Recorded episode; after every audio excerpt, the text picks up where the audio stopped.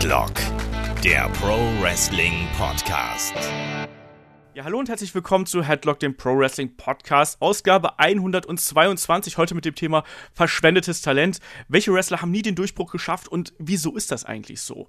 Äh, mein Name ist Olaf Bleich, ich bin euer Host und bei mir ist heute auf der einen Seite unser Lieblings-YouTuber, der Kai. Einen wunderschönen guten Morgen hier am Sonntag. Genau, wunderschönen guten Morgen an diesem Sonntag um 10 Uhr. Einfach unglaublich, oder?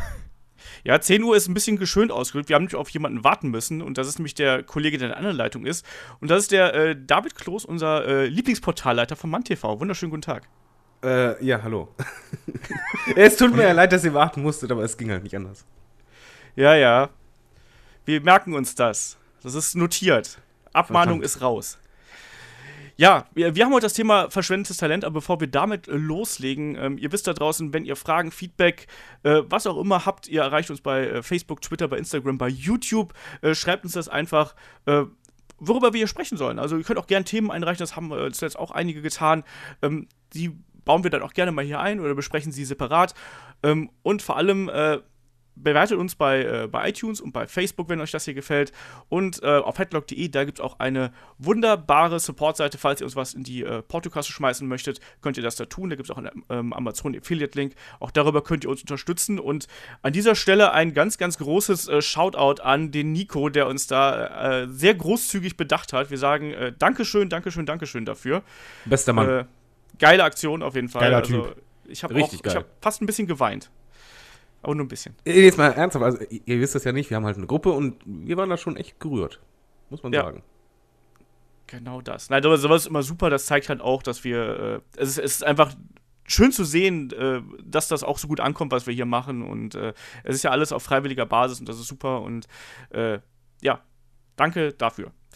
Dann würde ich sagen, lass uns doch einfach mal zum, zum Thema kommen. Es geht heute um verschwendetes Talent und das ist ja auch gerade sowas, was Wrestling-Fans ja gerne besprechen, weil äh, da hängen ja immer viel Emotionen mit dran. Ne? Wenn sein Liebling nicht richtig eingesetzt wird, da ist dann jeder ein bisschen traurig drüber.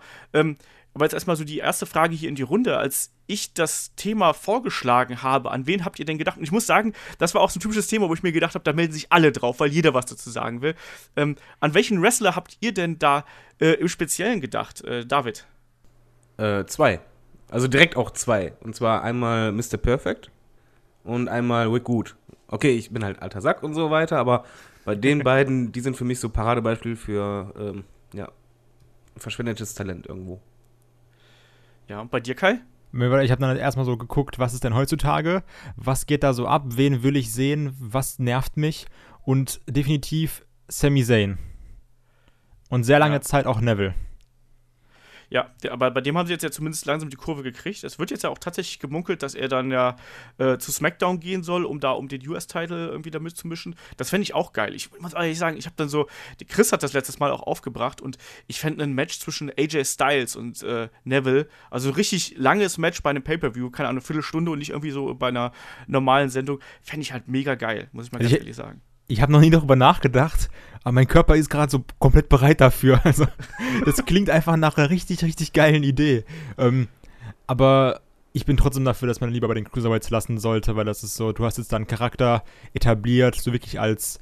Also jetzt ist dieses King of the Cruiserweights ist ja wirklich so, dass du sagst, okay, er ist schon irgendwie der Anführer von denen momentan. Deswegen bin ich eher dagegen, den da rauszuziehen. Aber AJ gegen Neville, wow, ich glaube, das wäre richtig Hammer. Ja, nichts dagegen auf jeden Fall. Ähm, ja, Thema verschwendetes Talent. Ähm, Gibt es denn, also was, was bedeutet das überhaupt? Also, äh, es ist ja so im, im Wrestling-Geschäft, Wrestling ist ja scripted, wie man so schön sagt, ne? es ist ja Entertainment. Kann man da eigentlich verschwendet sein in irgendeiner Form? Weil letztlich muss ja irgendjemand bestimmen, wie Leute eingesetzt werden. Ist das nur was, was sich was sich Fans ausmalen, David? Äh, nein, also ich glaube, das ist genauso wie beim, beim Fußball oder sonstigen. Ähm, nur hier kommt halt noch quasi die. Es gibt einmal die eigene Komponente, also wofür du selber verantwortlich bist und was du aus deinem Talent machst. Und es gibt halt beim Wrestling halt noch die zweite Komponente. Wie wirst du eingesetzt, beziehungsweise wie sieht das Office dich und äh, setzt dir dein Talent richtig ein? Das Eigenverantwortliche ist so ein Beispiel, das gibt es auf jeden Fall. Also du hast es auch selber in der Hand. Sagen wir zum Beispiel, Jeff Hardy äh, hatte den Push seines Lebens bei WWE und was macht er? Ähm, verstößt halt äh, gegen die Policy und nimmt halt wieder Zeugs. Das war nicht so klug. Das war halt quasi verschwendetes Talent, weil er hat halt die Mega-Chance gehabt. Es gibt halt auch verschwendetes Talent einfach dahingehend, dass ein Wrestler echt alles gibt und sich auch zerreißt, ein Workhouse ist, äh, Workhouse ist und ja, das Office einfach denkt, "N- nö, wollen wir nicht.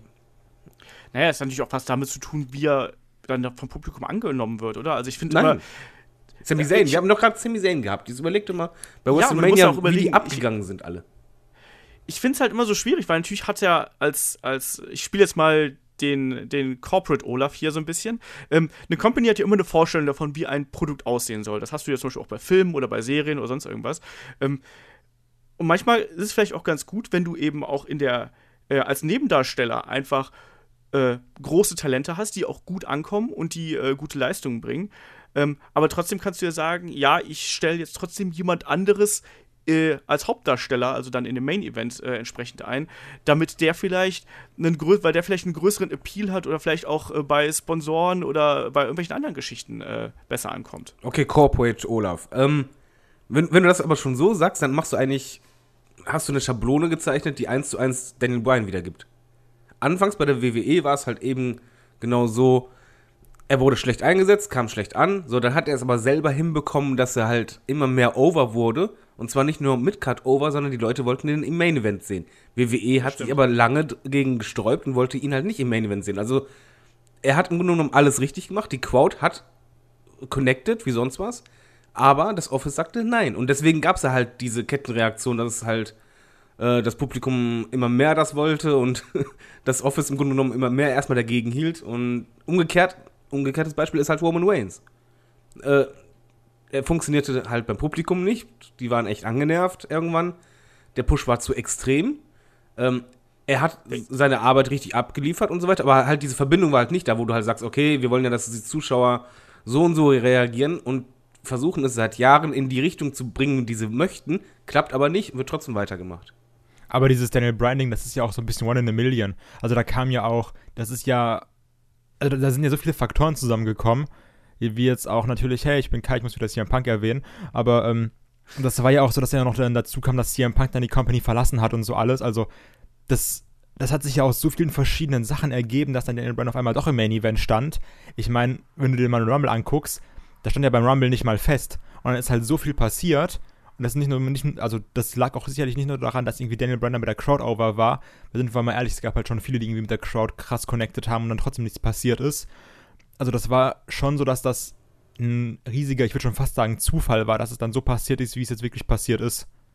Ich glaube auch, dass Daniel Bryan ein ganz, ganz extremes Beispiel ist, wo wirklich alle Sterne der richtigen Konstellation waren, dass das so funktioniert hat. Und das hat ja auch, das ist ja auch total super. Also ich will da jetzt gar nichts großartig äh, Negatives drüber sagen, weil, äh, wie wir auch schon im Daniel Bryan Podcast gesagt haben, ich bin ein riesen, riesen, riesengroßer Fan von Daniel Bryan und äh, ich habe den seine gesamte Du- Karriere hindurch äh, verfolgt und ich, ich war wirklich am Boden zerstört, als es dann hieß, er muss seine Karriere beenden. Und so. du hast ihn privat getroffen.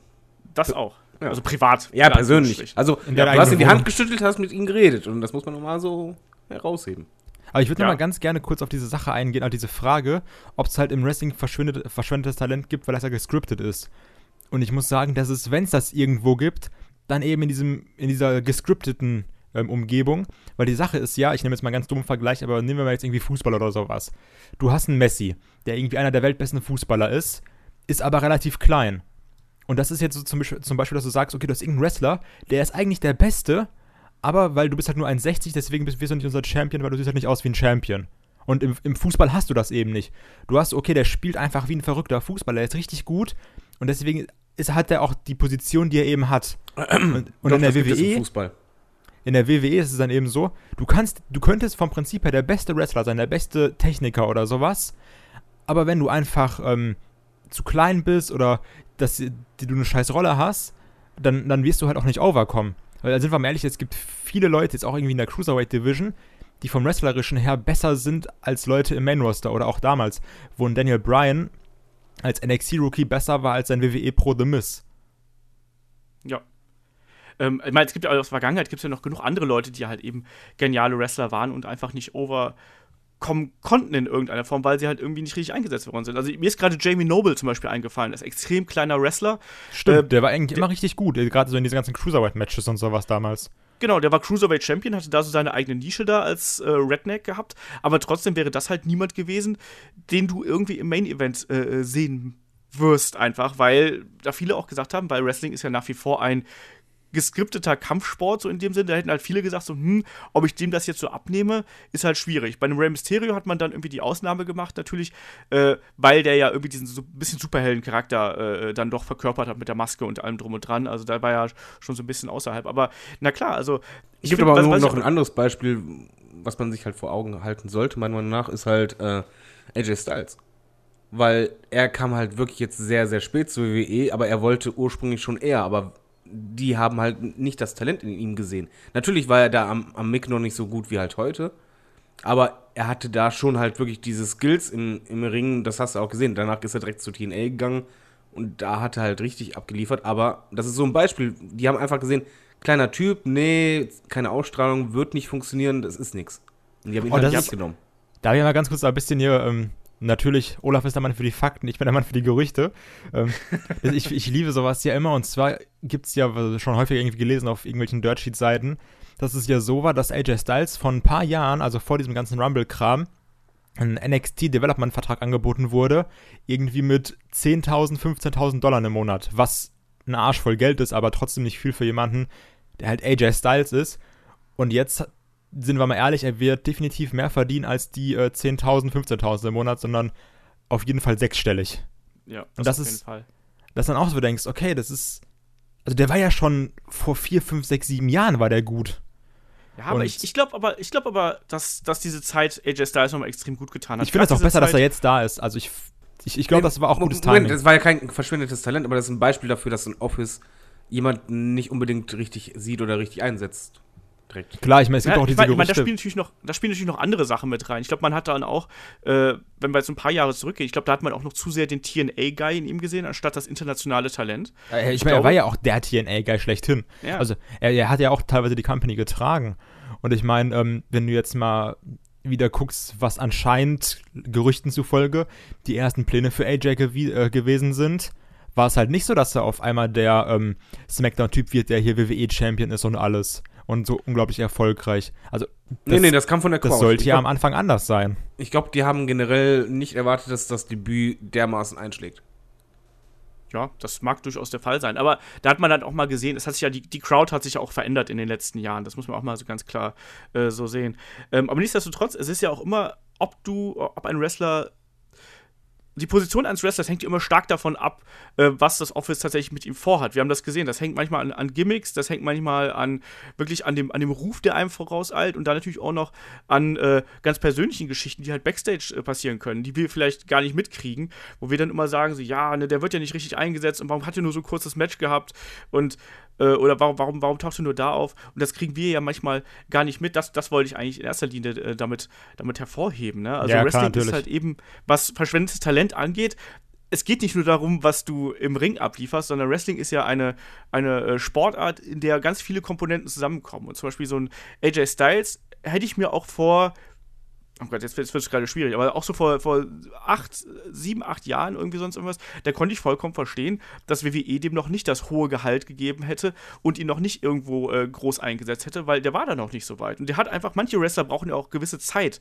bevor sie wirklich bestimmte Skills einfach erlernen. Und AJ Styles ist ein Paradebeispiel dafür, dass der dieses ganze Reisen, die Zeit in, in, in, äh, in Japan, ähm, auch gebraucht hat. Und er hat ja auch seinen Stil umgestellt. Der ist ja auch viel psychologischer inzwischen äh, in seinen Matches, als er das halt früher gewesen ist. Ne? Also er, er, war immer ein fantastischer Athlet und immer ein, ein absolut herausragender Techniker. Aber auch äh, da war trotzdem manchmal so der Fall, dass der nur durch seine Aktionen gelebt hat und weniger durch die Geschichten, die er erzählt hat, sagen wir es mal so. Ja, das ist halt ähm, wie Wein. Das ist mit der Zeit besser geworden schau dir Diamond Dallas Page an, weißt du, der auch super spät erst zum Wrestling gekommen ist und dann eben sich zu einem Workhouse entwickelt hat und daraus dann eben äh, auch eine große Karriere gehabt hat, bevor er zu WWE gekommen ist, wo er dann auch verschwendet worden ist, um es mal so zu sagen. Ich wollte ähm, gerade sagen, das ist auch, auch ein Paradebeispiel dafür, wie man einen Wrestler scheiße einsetzt, oder? Ja, absolut. Also bei, bei, meine, der war ja schon relativ alt, so, das muss man ganz klar sagen. Der war ja da schon Mitte 40, Mitte, Ende 40, als er dann zu ähm, WWE gekommen ist. Aber trotzdem war der ja eigentlich ein großer Name bei äh, Monday Night War. Und ich glaube, da hat man dann einfach gesagt, so, nee, den wollen wir halt hier nicht, nicht overbringen, so in dem Sinne. Und er hat ja dann erst diese komische Stalker-Storyline bekommen und äh, dann die, äh, hier, wie, wie hieß das nochmal, dieses Psychologen-Gimmick da mit, äh, wie hieß das denn nochmal? Ach, frag mich nicht. Wo der die Typen groß macht quasi. Ja, ja, genau. Ich hab, ich hab, mir, mir, mir fehlt jetzt gerade der, äh, der Catchphrase, aber ihr wisst, was ich meine. Ähm, aber da hat man einfach nicht den, den, den Charakter dahinter gesehen und da war er auch relativ schnell verschwunden, hat ja dann auch Rückenprobleme gehabt und ist nur sporadisch äh, dann nochmal aufgetreten, auch, auch bei TNA ja. Aber klar, er ist auf jeden Fall ein Talent, wo man gesagt hätte, so ja, den hätte man eigentlich problemlos besser einsetzen können, als man das dann da getan hat. Wisst ihr, Ähm, bei wen ich das auch so sehe? Ähm, Nein. Razor Ramon in Anführungszeichen, also Scott Hall. Weil das, das ist so für mich ein Paradebeispiel. Der Typ ist halt nicht derjenige, wo, man halt denkt, ja, verschwendetes Talent, dann denkst du halt nicht an ihn, weil du halt einfach weißt, okay, er hat halt Titel gehabt, er war bei NWO dabei und so weiter, eigentlich echt ein großer Name, den jeder kennt. Aber er war halt nie so der Main-Eventer, wobei er in meinen Augen genau da reingepasst hätte. Meiner Ja, Meinung aber gut, bei, bei, äh, bei der, bei der WCW-Zeit war es natürlich auch so, dass da so ein bisschen die, ähm, ähm, diese ja, persönlichen Probleme natürlich dahinter standen. Nee, nee, ich meine WWE, also, weil da hat er ja abgeliefert wie sonst was. Also er war einer der besten Intercontinental Champions. Er hat super Matches abgeliefert, tolle Fäden gehabt. Und ja, irgendwie war immer für mich, das war immer für mich wirklich so Main-Event-Potenzial, weil auch am, am Mick war er gut, er hatte diese Ausstrahlung, diesen It-Faktor. Ich weiß halt nie, oder ich weiß halt nicht, warum er niemals so der Main-Eventer wurde. Hingegen halt ein Diesel, mit dem ich nie was anfangen konnte, wirklich, wo ich immer dachte, er ist doch so langweilig, der macht nicht die besseren Matches als, als Scott Hall, sondern umgekehrt. Äh, ja. Ich glaube, das lag daran, also da ging es dann darum, dass WWE quasi einen von den beiden pushen wollte und dann haben sie sich eben für Kevin Nash entschieden. Vielleicht auch, weil der sich Backstage besser präsentiert hat, vielleicht hätte er sich auch einfach besser vermarktet, so in dem Sinne. Und Scott Hall hatte ja auch gerade gegen Ende seiner Karriere ja auch ein bisschen äh, Vertrags- äh, Ärger mit WWE gehabt, wo, ne, und äh, da konnte man ihn dann gar nicht mehr gro weiter großartig einsetzen. Also wo, wollte man nicht, weil die Vertragssituation wiederum zu unsicher war. Auch das muss, spielt da natürlich mit rein. Ne? Also wenn sich jemand wenn man, also Wrestling hat ja viel mit Planung zu tun. Entsprechend muss man eben schauen, dass du das Talent auch so einsetzt, ähm, wie es dann eben passt. Manchmal kommt auch Verletzungspech natürlich mit dazu. Also ähm, so ein Herr Mr. Kennedy zum Beispiel ist da auch so ein, so ein Kandidat für, der am laufenden Band irgendwie irgendwas gehabt hat. Ne? Auch ein Randy Orton war zum Beispiel, der, der ist nicht verschwendet gewesen.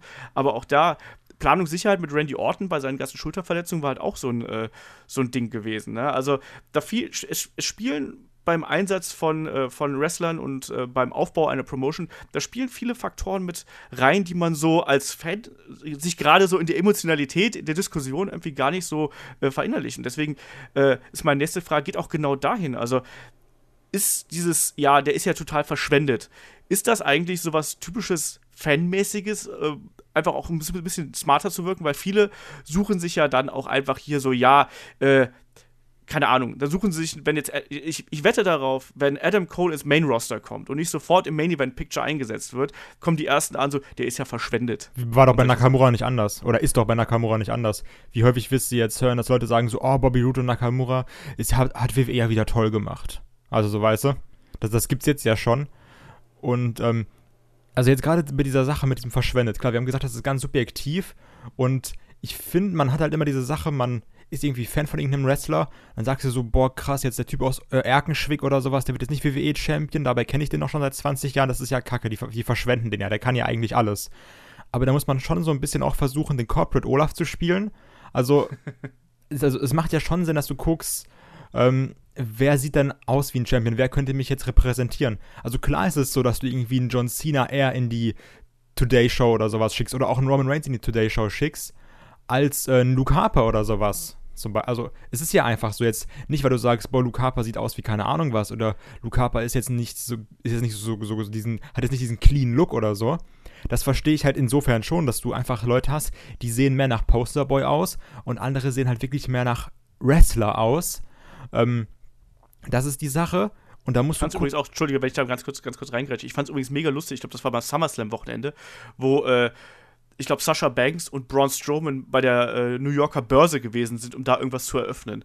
Weil es einfach so absurd ist. Warum sollte man einen Braun Strowman zur Börse schicken? I'm so. not finished with you. ja, genau. Ja, das ist ja dieses Problem. Ich meine, es gibt ja auch Leute, die ähm, sind so dargestellt in ihrer Art, dass sie auch gar nicht zu diesen PR-Terminen passen. Zum Beispiel Undertaker hat das ja auch nie gemacht und war einer der größten Stars.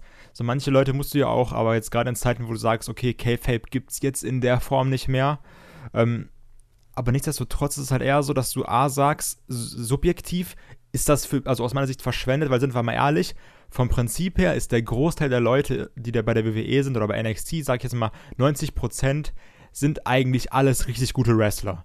Also klar, du willst ja. irgendwie sagen können, okay, ich, ich kenne da einen aus den Indies, der wrestelt irgendwie 45 Minuten und ist richtig geil. Klar, natürlich. Ähm, aber du bist ja nicht in der WWE, wenn du nichts drauf hast. Ne? Also so 90% können wresteln, die anderen 10% haben vielleicht irgendwie Charisma und sind irgendwie so, hallo Enzo Amore. Ja, oder, oder haben, bringen halt irgendwie so ein natürliches Charisma mit, wo ja, die. Enzo Amore. Äh, The Miss. So, so, so war es ja damals. Wo, äh, wobei aber trotzdem bei der Frage äh, würde ich aber gern trotzdem unterscheiden, weil die Frage so gesehen ist nicht falsch. Weil ich finde halt schon, es gibt genug Fans, die halt dieses, äh, ist so verschwindet, wirklich eher raushauen, ums Markt zu wirken oder um, um sich zu profilieren auch ein bisschen. Oder auch einfach, weil es deren Lieblingswrestler ist. Nee, noch nicht mal das, sondern ich, ich unterscheide da wirklich, weil du, du, merkst es meistens bei Kommentaren, gerade ähm, bei YouTube-Sachen oder wenn halt ein Pay-Per-View war und dann guckst du in gewisse Foren und Co. Das war ja mal wieder nichts WWE. Genau, aber das sind halt immer diejenigen, ähm, die halt, ja, wie soll man sagen, die nehmen primär dann zum Beispiel Indie-Wrestler und halt unbekanntere Wrestler diese halt immer viel höher einstufen oder äh, höher darstellen, von wegen, ja, ich habe ja Ahnung und ja, eigentlich ein Wrestler, den kein Arsch kennt, meinetwegen, oder den halt wirklich nur diese kleine Elite kennt und dadurch fühlt man sich halt elitär. Und das ah, ist halt genau, ja, ist halt dieser selbe Effekt wie auch bei Videospielen, von wegen, dass halt, es gibt immer natürlich die Mainstream-Leute, die spielen ihr Call of Duty, FIFA und so weiter. Und dann gibt es ja immer welche, die halt mit ihren Indie-Games kommen, von wegen YZ. Ja, warum spielst du das nicht? Das ist doch viel besser. Wo du einfach denkst, ja, der möchte jetzt einfach nur sich profilieren. Also da geht es wirklich um dieses Eigengefühl, ja, ich bin elitär, ich lasse jetzt mal einmal den Bimbam raushängen und baumeln und äh, fühle mich dabei gut. Und dann gibt es aber auch einfach dieses, diese Aussage verschwindetes Talent, was einfach allgemein vom Fan genannt wird, was aber auch ja, verständlich ist. Also was, glaube ich, nichts mit smart zu tun hat. Also ich würde da echt unterscheiden. Es gibt wirklich die Leute, die benutzen das, um halt einen auf dicke Hose zu machen. Und es gibt halt welche, die halt zum Beispiel sich wirklich hier auf, auf den Main Roster beziehen und sich, sich darauf fokussieren und innerhalb diesen diskutieren und das äh, verwenden, den Begriff, das ist dann was anderes. Also ich, da muss man echt unterscheiden. Ja, also das auf jeden Fall, klar. Ähm, es ist ja generell so, dass die Diskussionskultur heutzutage online ist ja äh, also wenn man in Foren geht oder auch bei, bei Facebook oder sonst irgendwas guckt, man hat eh immer das Gefühl, ähm, da geht es dann gar nicht mehr darum, dass man miteinander diskutiert, sondern es, jeder haut ja einfach nur seine Meinung raus und hofft dann, dass es da irgendwie möglichst viele Daumen für gibt in irgendeiner Form. Ne? Also da, da stimme ich dir auf jeden Fall zu.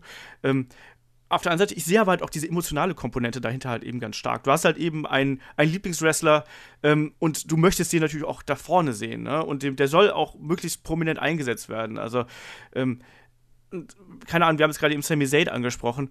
Das ist dann auch so, so ein klassischer Fall, ne? wenn du Sami Zayn-Fan bist, oder der ist ja auch ein toller Wrestler, zweifellos. Ne? Und dann siehst du aber, dass der dann erstmal hier gegen äh, Mike Canellis irgendwie da ran darf, der offensichtlich ja jetzt schon wieder weg vom Fenster ist, äh, der dann einfach kein vernünftiges Programm bekommt.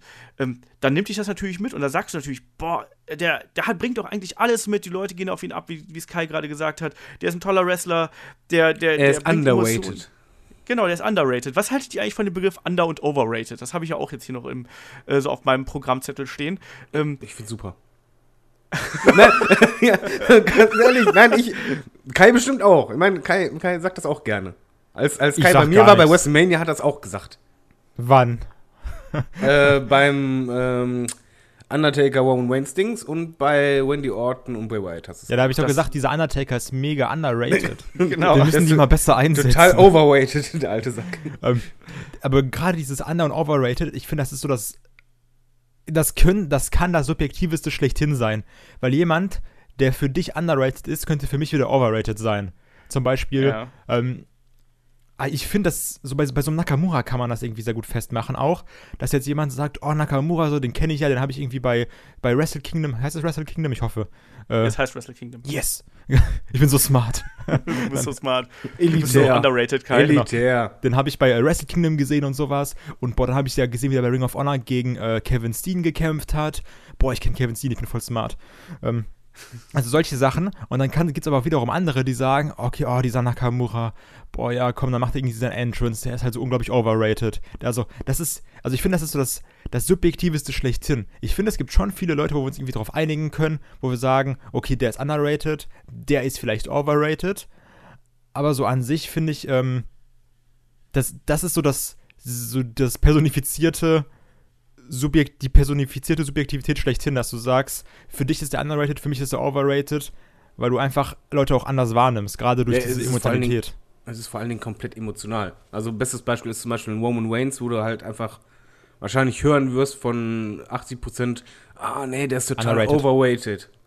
Oder einfach denkst so, auch wenn du ihn jetzt nicht magst und der Push scheiße ist, ist es halt nicht so, dass er schlechte Arbeit abliefert oder sonst was. Es ist genauso wie bei Cena. Ich weiß, das hört sich blöd an, weil der halt das Gesicht schlechthin der letzten Jahrzehnte ist irgendwie. Aber auch er ist im Grunde genommen irgendwo underweighted, wenn du es halt so siehst, dass halt viele Fans einfach nicht honorieren, mittlerweile schon, aber halt gerade vor ein paar Jährchen, nicht honorieren und nicht sehen, wie gut er eigentlich ist und wie viel er macht und Co. Also also man muss halt da echt unterscheiden, aber diese, diese Begriffe fallen halt aus Emotionen heraus und da vermischen sich manchmal einfach die tatsächlichen Leistungen als auch einfach das Booking. Und wie wichtig auch so ein Cena ist. Also zum Beispiel, stell dir mal vor, du hättest nicht diesen, diesen ganz krassen äh, Corporate Cena-Typen, der immer gewinnt, der immer bei zwei rauskommt oder sowas. Ähm, was gibt's denn für einen besseren Push oder wie kannst du denn einen neuen Star besser irgendwo platzieren, als mit einem Sieg über Cena? Also dieses, klar, du kannst jetzt irgendwie den neuen, kannst jetzt irgendwie einen Daniel Bryan 100 Mal gegen einen Aiden English gewinnen lassen, aber wenn er dann einmal Cena clean besiegt, das hat halt schon eine Wirkung. Ja, eben, das haben wir ja. Also, ein CM Punk hätte nie so funktioniert, wenn es keinen John Cena gegeben hätte. Eben. So als Beispiel. Wir wissen, John Cena ist jemand, der hat auch da häufiger mal sein, sein, sein Wort und sein Gewicht Backstage irgendwie da durch die Gegend geschmissen. Hallo Dolph Ziggler, hallo Alex Riley. Hallo, Nexus Stable. Ich wollte gerade sagen, hallo Nexus. Stimmt, Ja. da war ja Die was. winken gerade zurück. Ne, aber trotzdem, also bei den Leuten, ich glaube, der war halt jemand, wenn er sich bei Leuten sicher war, dann hat er auch mit denen gern gearbeitet und hat dann da auch was rausgeholt. Und wie gesagt, es braucht auch diese wirklich extrem angehobenen Persönlichkeiten, also vielleicht auch ein bisschen künstlich angehobene Persönlichkeiten, damit du was Neues aufbauen kannst. Das ist bei ein paar gelungen. Es ist natürlich auch bei ein paar äh, Wrestlern was natürlich auch extremes Pech. Ne? Ich meine, dass ein Daniel Bryan dann äh, so schwere Verletzungen davon trägt, dass er quasi äh, kurz nach dem Höhepunkt seiner Karriere direkt wieder seine Karriere beenden muss, war bitter, dass ein äh, CM Punk irgendwann einfach die Schnauze voll vom Wrestling hat und keinen Bock mehr auf den Laden hat, ist genauso bitter. Ähm, aber trotzdem, wir haben es zum Beispiel beim AJ Styles gesehen, dem hat das auch geholfen in einer gewissen Weise. Ne? Also ich glaube auch, wenn ein äh, John Cena gegen einen Nakamura auf einer größeren Bühne gekämpft hätte, also wirklich ähm, nicht bei einer Smackdown-Sendung, sondern wirklich bei einem großen Pay-Per-View, SummerSlam, was auch immer, ich glaube, das hätte dem auch nochmal deutlich größeren Push gegeben, als es jetzt de facto der Fall gewesen ist. Ähm, aber klar, du brauchst auch Leute, die einfach dafür da sind, um andere äh, nach oben zu bringen. Ne? Also anders, anders geht's halt nicht. Und ich sehe es halt auch so. Also ähm, overrated, underrated, extrem emotional aufgeladen, inklusive auch dieser, ich finde, das ist auch so ein Wort, das entsteht aus den 140 Zeichen Begrenzungen heraus. So ganz böse, weißt du, weil du nicht vernünftig argumentieren kannst und deswegen musst du irgendein Wort erfinden und benutzen, was halt möglichst knapp das ausdrückt, was du eigentlich sagen willst, weißt du? Und dann kommt sowas daraus, bla bla bla ist underrated, damit du ja nicht über die 140 Zeichen hinauskommst. Mittlerweile sind ja, wie viel sind es jetzt bei Twitter? 240? Oder Keine 200? Ahnung. 240, Hashtag 280. Corporate Olaf. Genau. Was aber ganz kurz nochmal dazu, was ich auch schlimm finde, ist, ähm, das ist halt blöd, wenn es gerade dein Lieblingswrestler trifft, aber auch dieses, oh ja, jetzt, jetzt, jetzt muss der und der wieder jobben. Ähm, dieses, wie wichtig halt auch die Jobber sind. Also wir haben ja schon tausendmal drüber geredet, aber es kann halt nicht jeder der WWE-Champion werden. So, du brauchst einfach die Leute, du, du brauchst so einen so einen James Ellsworth, du brauchst so einen, ähm, so einen ja, Apollo Crews klingt jetzt noch mal ein bisschen frecher, aber halt der dann auch irgendwie gegen, gegen Elias Sampson verliert. Du brauchst einen Ja, Kurt Hawkins, du Moment, brauchst einen Aiden English. Aber dass man die braucht, ist klar, aber trotzdem kann man halt auch ähm, unzufrieden sein oder bei manchen Wrestlern einfach denken von wegen so, nee, seht ihr denn nicht, was ihr an denen habt? Für mich zum Klar, Beispiel das war ja, als, eben, natürlich. zum Beispiel Bray Wyatt, als der debütiert äh, hat, das hat so einen Impact gehabt, der hat so eingeschlagen, aber die haben ihn dann alles verlieren lassen. Und die haben im Grunde genommen diesen Charakter, wo du dachtest, wow, das, das könnte echt der zweite Undertaker werden, haben die innerhalb eines Jahres halt so verbuckt, dass die dieses Talent, das ist für mich zum Beispiel so ein Beispiel, einfach das Talent, was die hatten und das Potenzial, vielleicht Potenzial ist vielleicht das Wort, was am meisten passt, wenn man halt über verschwendetes äh, Talent redet, haben das Potenzial einfach nicht genutzt. Und das kann halt einen Wrestling-Fan total irre machen und zum Beispiel mich auch zu Weißglut bringen vom Fernseher, dass ich in die Fernbedienung beiße. Ja, also, aber auch da hängt dann halt eben diese, ich weiß gar nicht, aber da, da ist ja auch wiederum viel Emotion dabei, oder so. Aber andererseits, man fühlt sich ja dann auch, man ist ja als, als Wrestling-Zuschauer, ist man ja im Endeffekt Konsument und man möchte ja unterhalten werden. Ich meine, man, aber es, es, also andersrum, wäre es nicht traurig, wenn es keine Emotionen geben würde, weil wir sind ja Fans. Und ich Ja, glaube, natürlich. das ist eigentlich, für mich ist, ist sowas auch ein gutes Zeichen, weil das heißt ja, dass dir das Produkt nicht egal ist. Und das Schlimmste, Genau, was dass du halt dabei bist. Genau, und Ja. das Schlimmste, was für mich halt sein kann, ist einfach, wenn, wenn zum Beispiel auch eine Crowd komplett leise ist. Wie beim Fußball oder sonst irgendwo. Wenn die komplett leise ist, dann weißt du, okay, das ist gerade gefährlich und irgendwas stimmt nicht. Wenn die die ganze Zeit schänden von wegen overweighted und das ist Bullshit, ist mir recht, weil dann sind die immer noch emotional dabei, sind so wütend und, und identifizieren sich so sehr mit dem Produkt, dass sie halt wirklich was sagen. Aber wenn halt du gar nicht mehr diskutierst und sonst was, dann, dann ist irgendwas schwierig. Und ich meine, ey, wir machen die Podcasts auch, um zu diskutieren über unser äh, aller Hobby. Ich meine, das ist doch bei Olaf nicht anders. Ich meine, Olaf freut sich ja auch immer. Also der mag es ja auch nicht, wenn die Crowd leise ist. Der sagt dann auch lieber so, komm, bring noch mal 20 Beachballs mit, mach noch mal eine Ola-Welle. Da freut sich der Olaf Genau. richtig. Der geht Ja, da Olaf geht geht auch generell total- live ja auch immer ab, ne? Der ist nur am Schänden, der Typ. Unfassbar. Olaf rastet richtig aus, Alter. Der, der schreit auch, der chantet ja auch immer nur FSK 18 Sachen. Generell, ja, immer. Ja. Letztes Mal Ja, war läuft ja auch oben ohne dann rum. Ja, letztes Mal war auch Olaf bei der WXW, hat einfach unten 17 ohne Beachballs dabei. Ach, auch unten ohne, super. Also, Olaf wenn kommt ihr nur uns, unten ohne. wenn, Oben wenn ihr uns WXW er nackt. sucht, ne? Wir sind die beiden Typen, die sich die ganze Zeit wegdrehen von dem anderen Typen, der unten ohne rumläuft. Ja. World Tag Genau League, ich das. hab schon Angst. Nein, aber ich finde zum Beispiel das Underrated und Overrated Chance finde ich halt ganz furchtbar, so als Beispiel. Ich finde das so, jemanden äh, Overrated zuzurufen. Aber wurde das schon mal halt- gechantet? Ja. Natürlich. Wann? Ja, ja, klar. Kann ich mich nicht daran erinnern. Aber und auch Underrated äh, habe ich gerade bei so äh, Independent-Shows schon sehr oft Ja, ihn, ja. ähm, äh, zu hören gekriegt. Ich finde das halt ganz furchtbar, weil das eben, ich bin mir auch gar nicht sicher, ob das so ein Chant ist, den Wrestler mögen, so in dem Sinne, weißt du? Also, weil das Doch, ja die haben da, glaube ich, mega Bock drauf, wenn die overrated gechantet bekommen. Was, wer? Ich glaube, du hast mega Bock darauf, wenn jemand zu dir overrated chantet. Klar, ist eigentlich Aber das auch wenn Ziel einer jemand underrated Karriere. chantet. Aber, also ist ja, keine Ahnung, dann ist dann doch lieber so ein, so ein Thank you, bla bla bla, ist einem doch dann lieber als ein underrated Chant, oder? Na, Ja. Underrated bedeutet ja eigentlich so, ja, okay, du wirst nicht richtig eingesetzt, du Depp. Ja, natürlich, aber das ist auch andersherum, ähm, ist sowas vielleicht auch manchmal sehr hilfreich. Also ich finde zum Beispiel, wenn auch Boring gerufen wird, kann in dem Moment halt wirklich assi wirken, aber es kann auch viel bewegen. Das halt, ja, sagen wir mal einfach so, Stillstand ist einfach ein Rückschritt irgendwo. Und wenn du halt merkst, äh, oder, oder die ganze Zeit der Meinung bist, ja, nee, alles ist okay, die Crowd reagiert ja auch nicht und sagt dir ja nicht von wegen, ah, total schlecht die Matches von dir zuletzt oder die Fehde juckt mich nicht, dann kannst du ja auch kaum was verbessern. Wenn du aber zum Beispiel so einen Chant bekommt, der halt wirklich extrem negativ ist, dann ist das schon irgendwie so ein Ausrufezeichen und das kann halt wiederum zur Folge haben, dass man überlegt und äh, ja, was meinen die damit oder wieso kommen solche Chants und da deshalb sein Produkt versucht zu verbessern oder entsprechende Fehde zu verbessern oder sonstiges.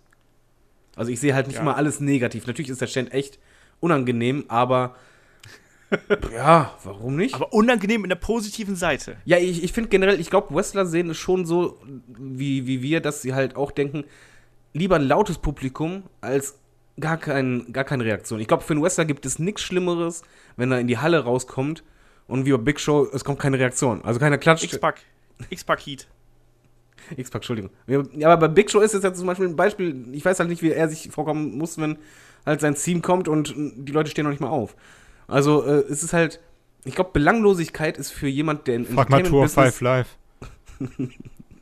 Ja, genau, aber das ist halt so, ich glaube, das wäre viel, viel schlimmer, wenn die halt gar, kein, gar keine Chance haben, gar keine Reaktion, als wenn die echt kritisiert werden bis zum geht nicht mehr, weil dann ziehen sie halt Reaktionen. Sagen wir zum Beispiel Rowan Waynes, der, der kriegt natürlich einen Hals bei manchen Kommentaren, aber der wird sich einen Ast abfreuen, dass die Leute so eine Heat haben auf ihn und, und auf diesen Push vor allen Dingen, weniger auf ihn, sondern eher auf diesen Push, aber er dadurch im Gespräch ist. Und für dich Ja, gibt es ja es ist nichts ja keine gute. Heat. Ja, ist, Moment, ist wie bei, wie bei der Presse. Es gibt halt gute Presse und schlechte Presse, aber selbst schlechte Presse ist besser als gar keine Presse. Und ganz ehrlich, Ah, es ist, Frag es mal ist Jörg Kachelmann. ja, aber es ist nichts schlimmer, als wenn, wenn du als Wrestler nicht im Gespräch bist, kein, nicht polarisierst oder sonst irgendwas. Ein Sami Zayn zum Beispiel, der ist, der ist halt allglatt und der hat halt echt das Problem, dass er halt ja nicht diesen Megapush hat.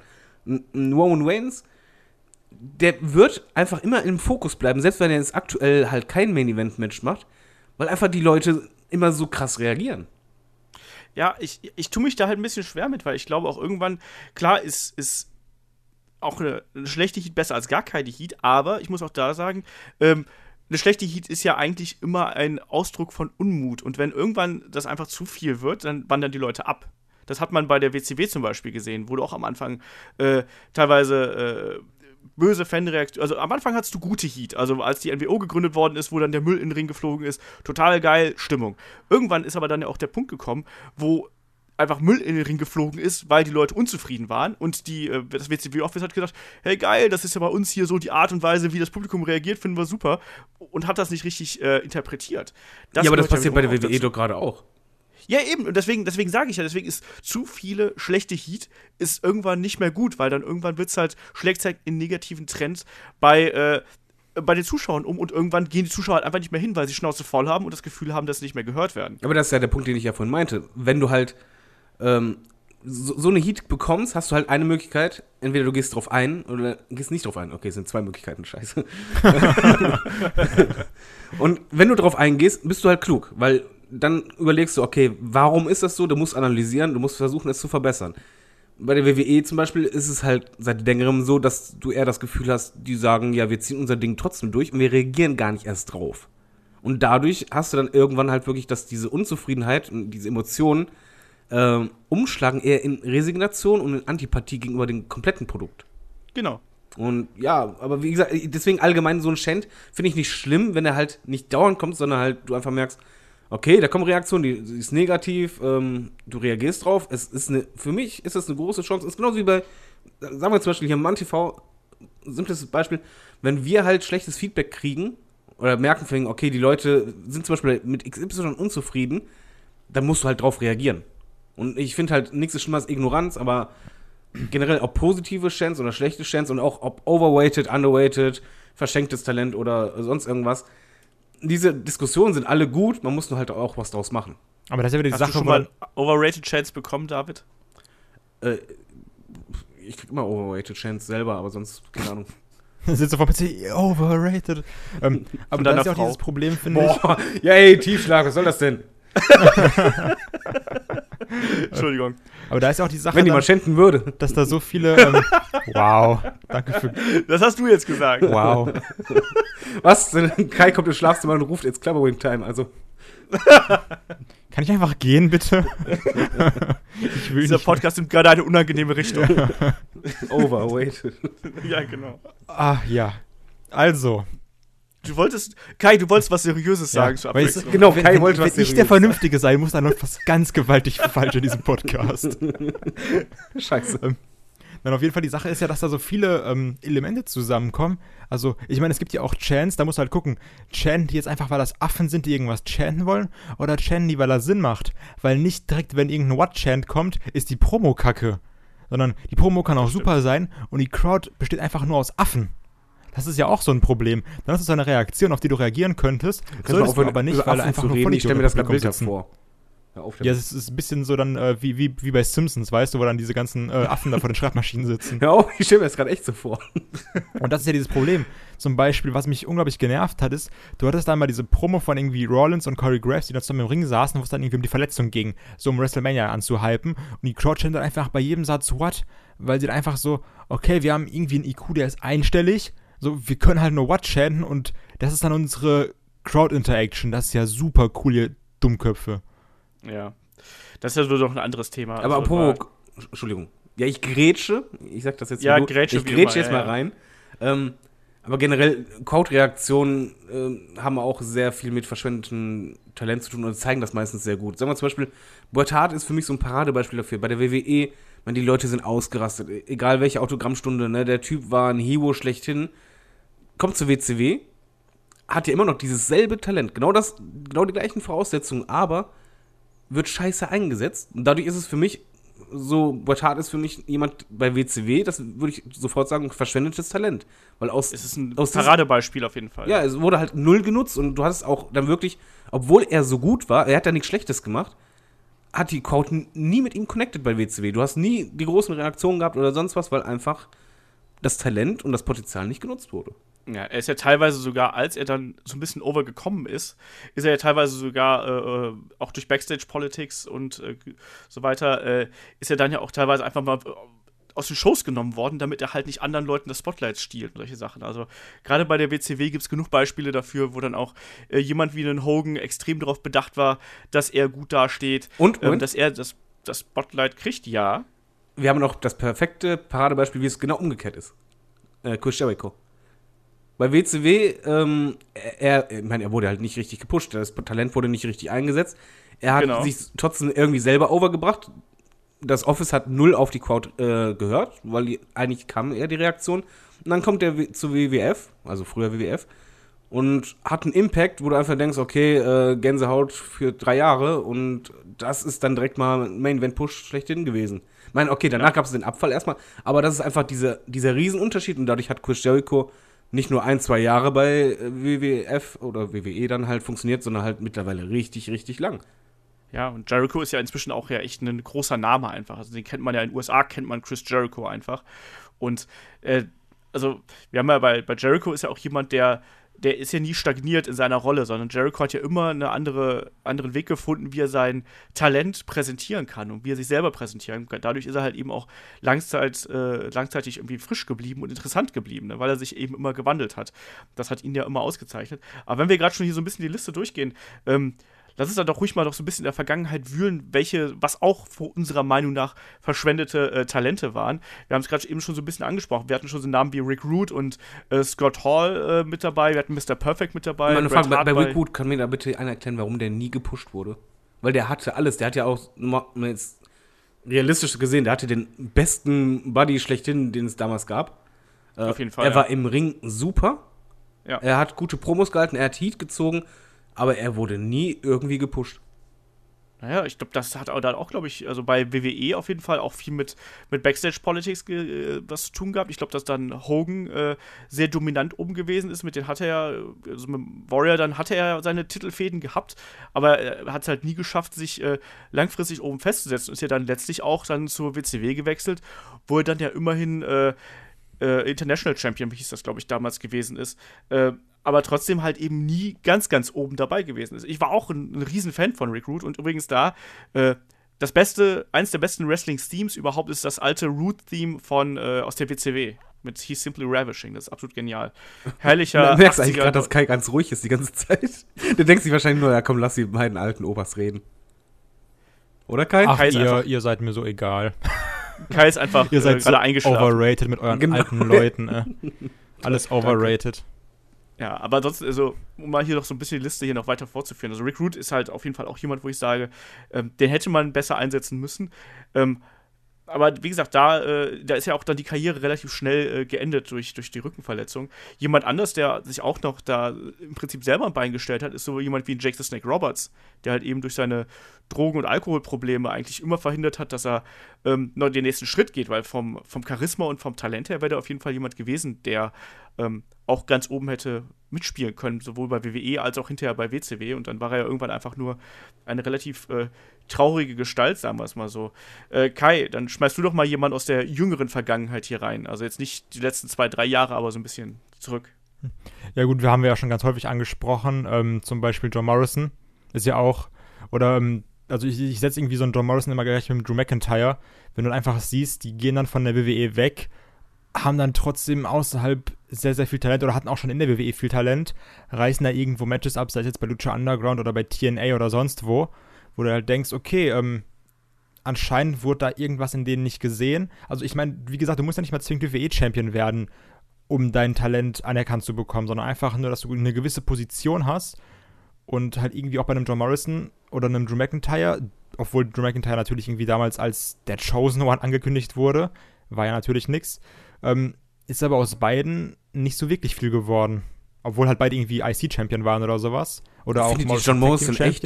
Echt vergeudetes Talent, äh, Talent oder verschwendetes Talent? Ja, also, Ich tue mich da auch ein bisschen schwer mit. Ich finde, dass das John Morrison war halt in der Zeit, wo er da bei WWE gewesen ist. Ich glaube, man hatte irgendwann diesen Punkt gehabt, wo man ihn weiter hätte pushen können. Aber ich fand eben, dass er vom Micwork her nie jemand gewesen ist, der ganz, ganz, ganz, ganz oben mitspielen Also ich fand als- Ich wollte gerade auch sagen, ich fand halt die, Okay, du Kai. Ja, also bei, bei Eminem fand ich den immer sehr, sehr gut. Und dann irgendwann wirklich als, ähm, als er dann alleine unterwegs war, so als IC-Champ, war es okay. Aber ich meine, man kann sich bestimmt noch an diese ganz, ganz schreckliche Fehde erinnern mit Jack Swagger, das war halt auch irgendwie nichts, wo du dann auch gemerkt hast, okay, vielleicht ist er selber auch irgendwie nicht so weit, aber er war, also er hat ja trotzdem keine schlechten Matches gemacht, ne? Ja, das, Das nicht, Sache, er, er ist für mich so ein Paradebeispiel dafür. Äh, technisch oder, oder athletisch super Typ, aber ihm fehlte einfach die Ausstrahlung und er hat auch nicht mit der Crowd connected. Er war halt einer, auch wenn er den IC-Belt hielt und reinkam, war es sehr, sehr leise. Also der, der war für mi- mich eigentlich genauso eingesetzt, wie es halt funktioniert hat. Also, also es, es eigentlich gab schon, ja, Phasen, eigentlich stimmt das sogar. Nee, nee, aber es, es gab Phasen, wo, wo man das Gefühl hatte, so der, der kann jetzt weitergehen.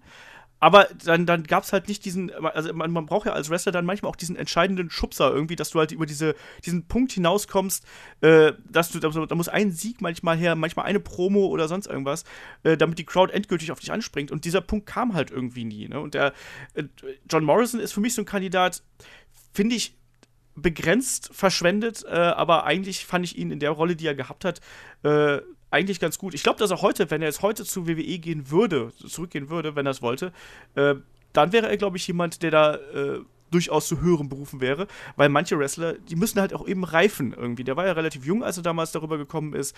Ich glaube, dem hat die Zeit jetzt auch bei den, äh, bei den Indies und mit seiner Schauspielerei, bei Lucha Underground und so, ich glaube, das hat ihm geholfen, dass er sich wohler vor der Kamera fühlt.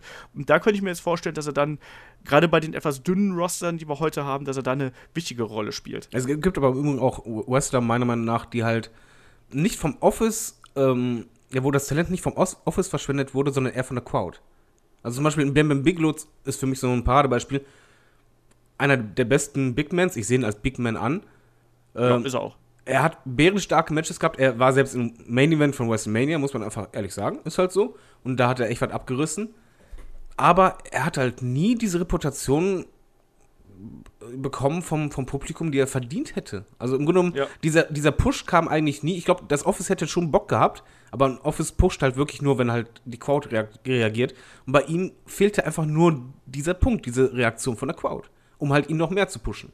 Und dadurch wurde es halt auch verschwindendes Talent, aber nicht wegen dem Booking oder so, sondern eher, weil die Crowd mit ihm nicht so richtig was anfangen konnte.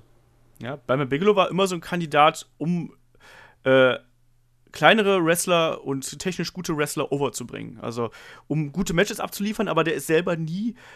Also, äh, der war ja ein paar Mal so in der, in der Reichweite zum, zum WWE-Titel, aber man hat dann irgendwie lieber ihn benutzt, um andere Leute noch ein bisschen stärker aussehen zu lassen. Also, ich erinnere jetzt mal so, also als meiner Lieblingsmatches von Bam Bigelow ist zum Beispiel äh, King of the Ring äh, 93 gegen Bret Hart bärenstarkes Match, er sieht super dominant aus. Am Ende gewinnt dann Bret Hart mit der Victory Roll und äh, dann wirkt Bret Hart halt eben noch mal in der, im Sieg halt noch mal eine Runde stärker, weil er halt eben so ein Beast wie das Beast from the East besiegt hat.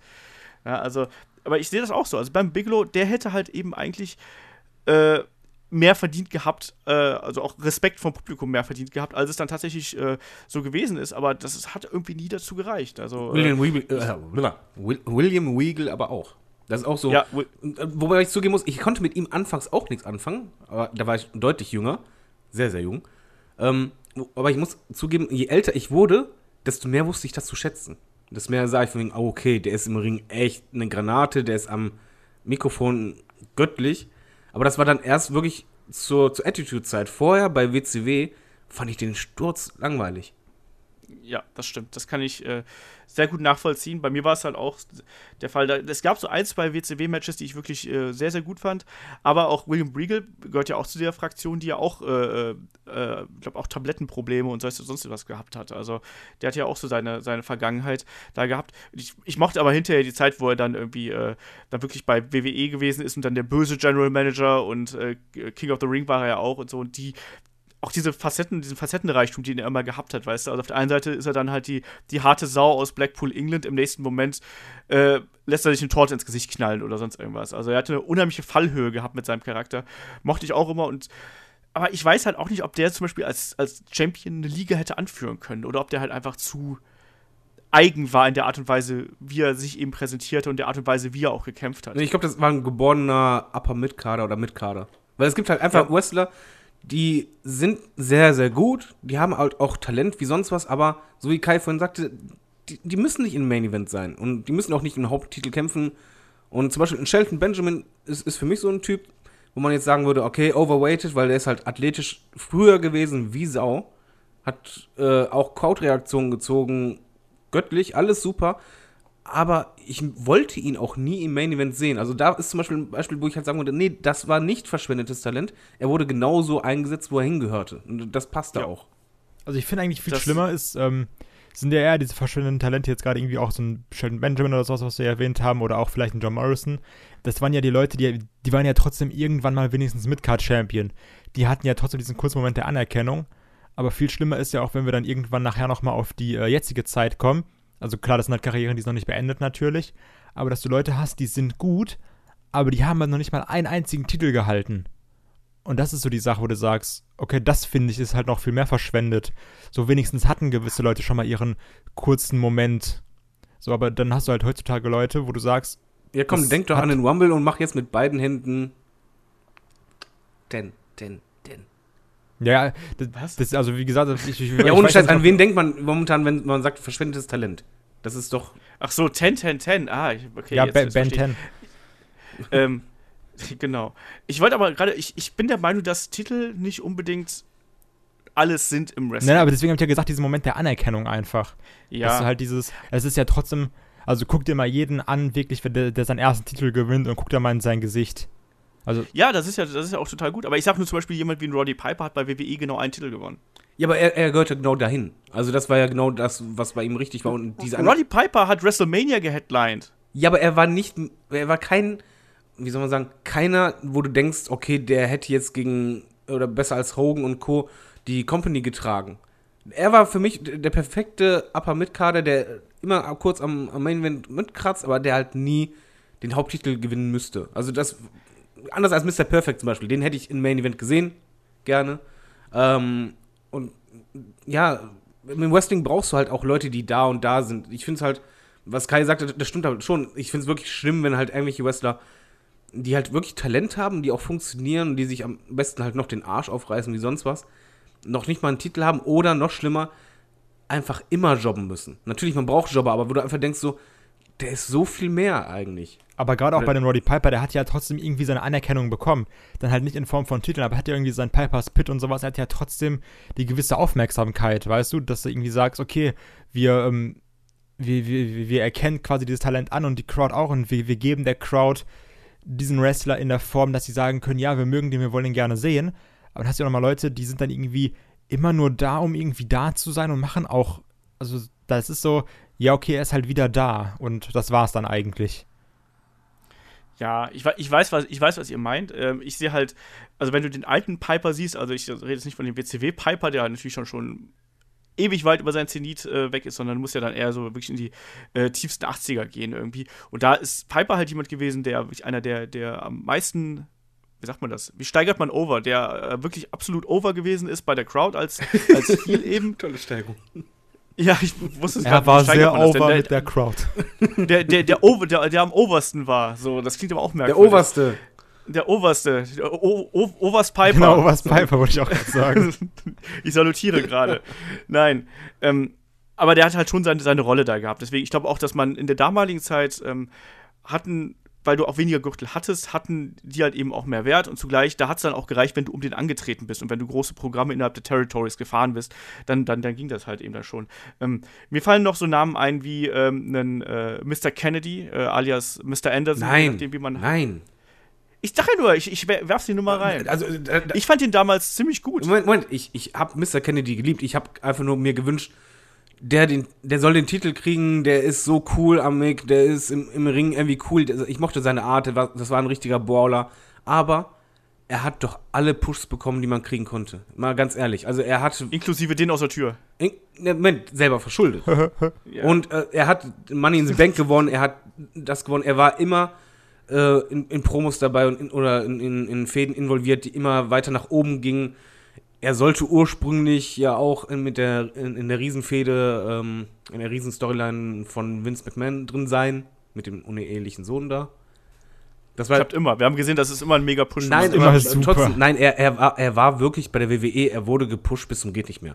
Und das war auch alles richtig und auch verdient, weil ich finde halt, Mr. Kennedy war einfach einer, den hast du angesehen, hast einfach gedacht, das ist Main Event Potenzial. Das ist einfach richtig äh, Main Eventer, der kann es reißen. Aber verschwendetes Talent in dem Bereich einfach eher selbst verschuldet. Ja, und dann natürlich auch noch Verletzungspech dazu. Das kommt auch noch mit dabei.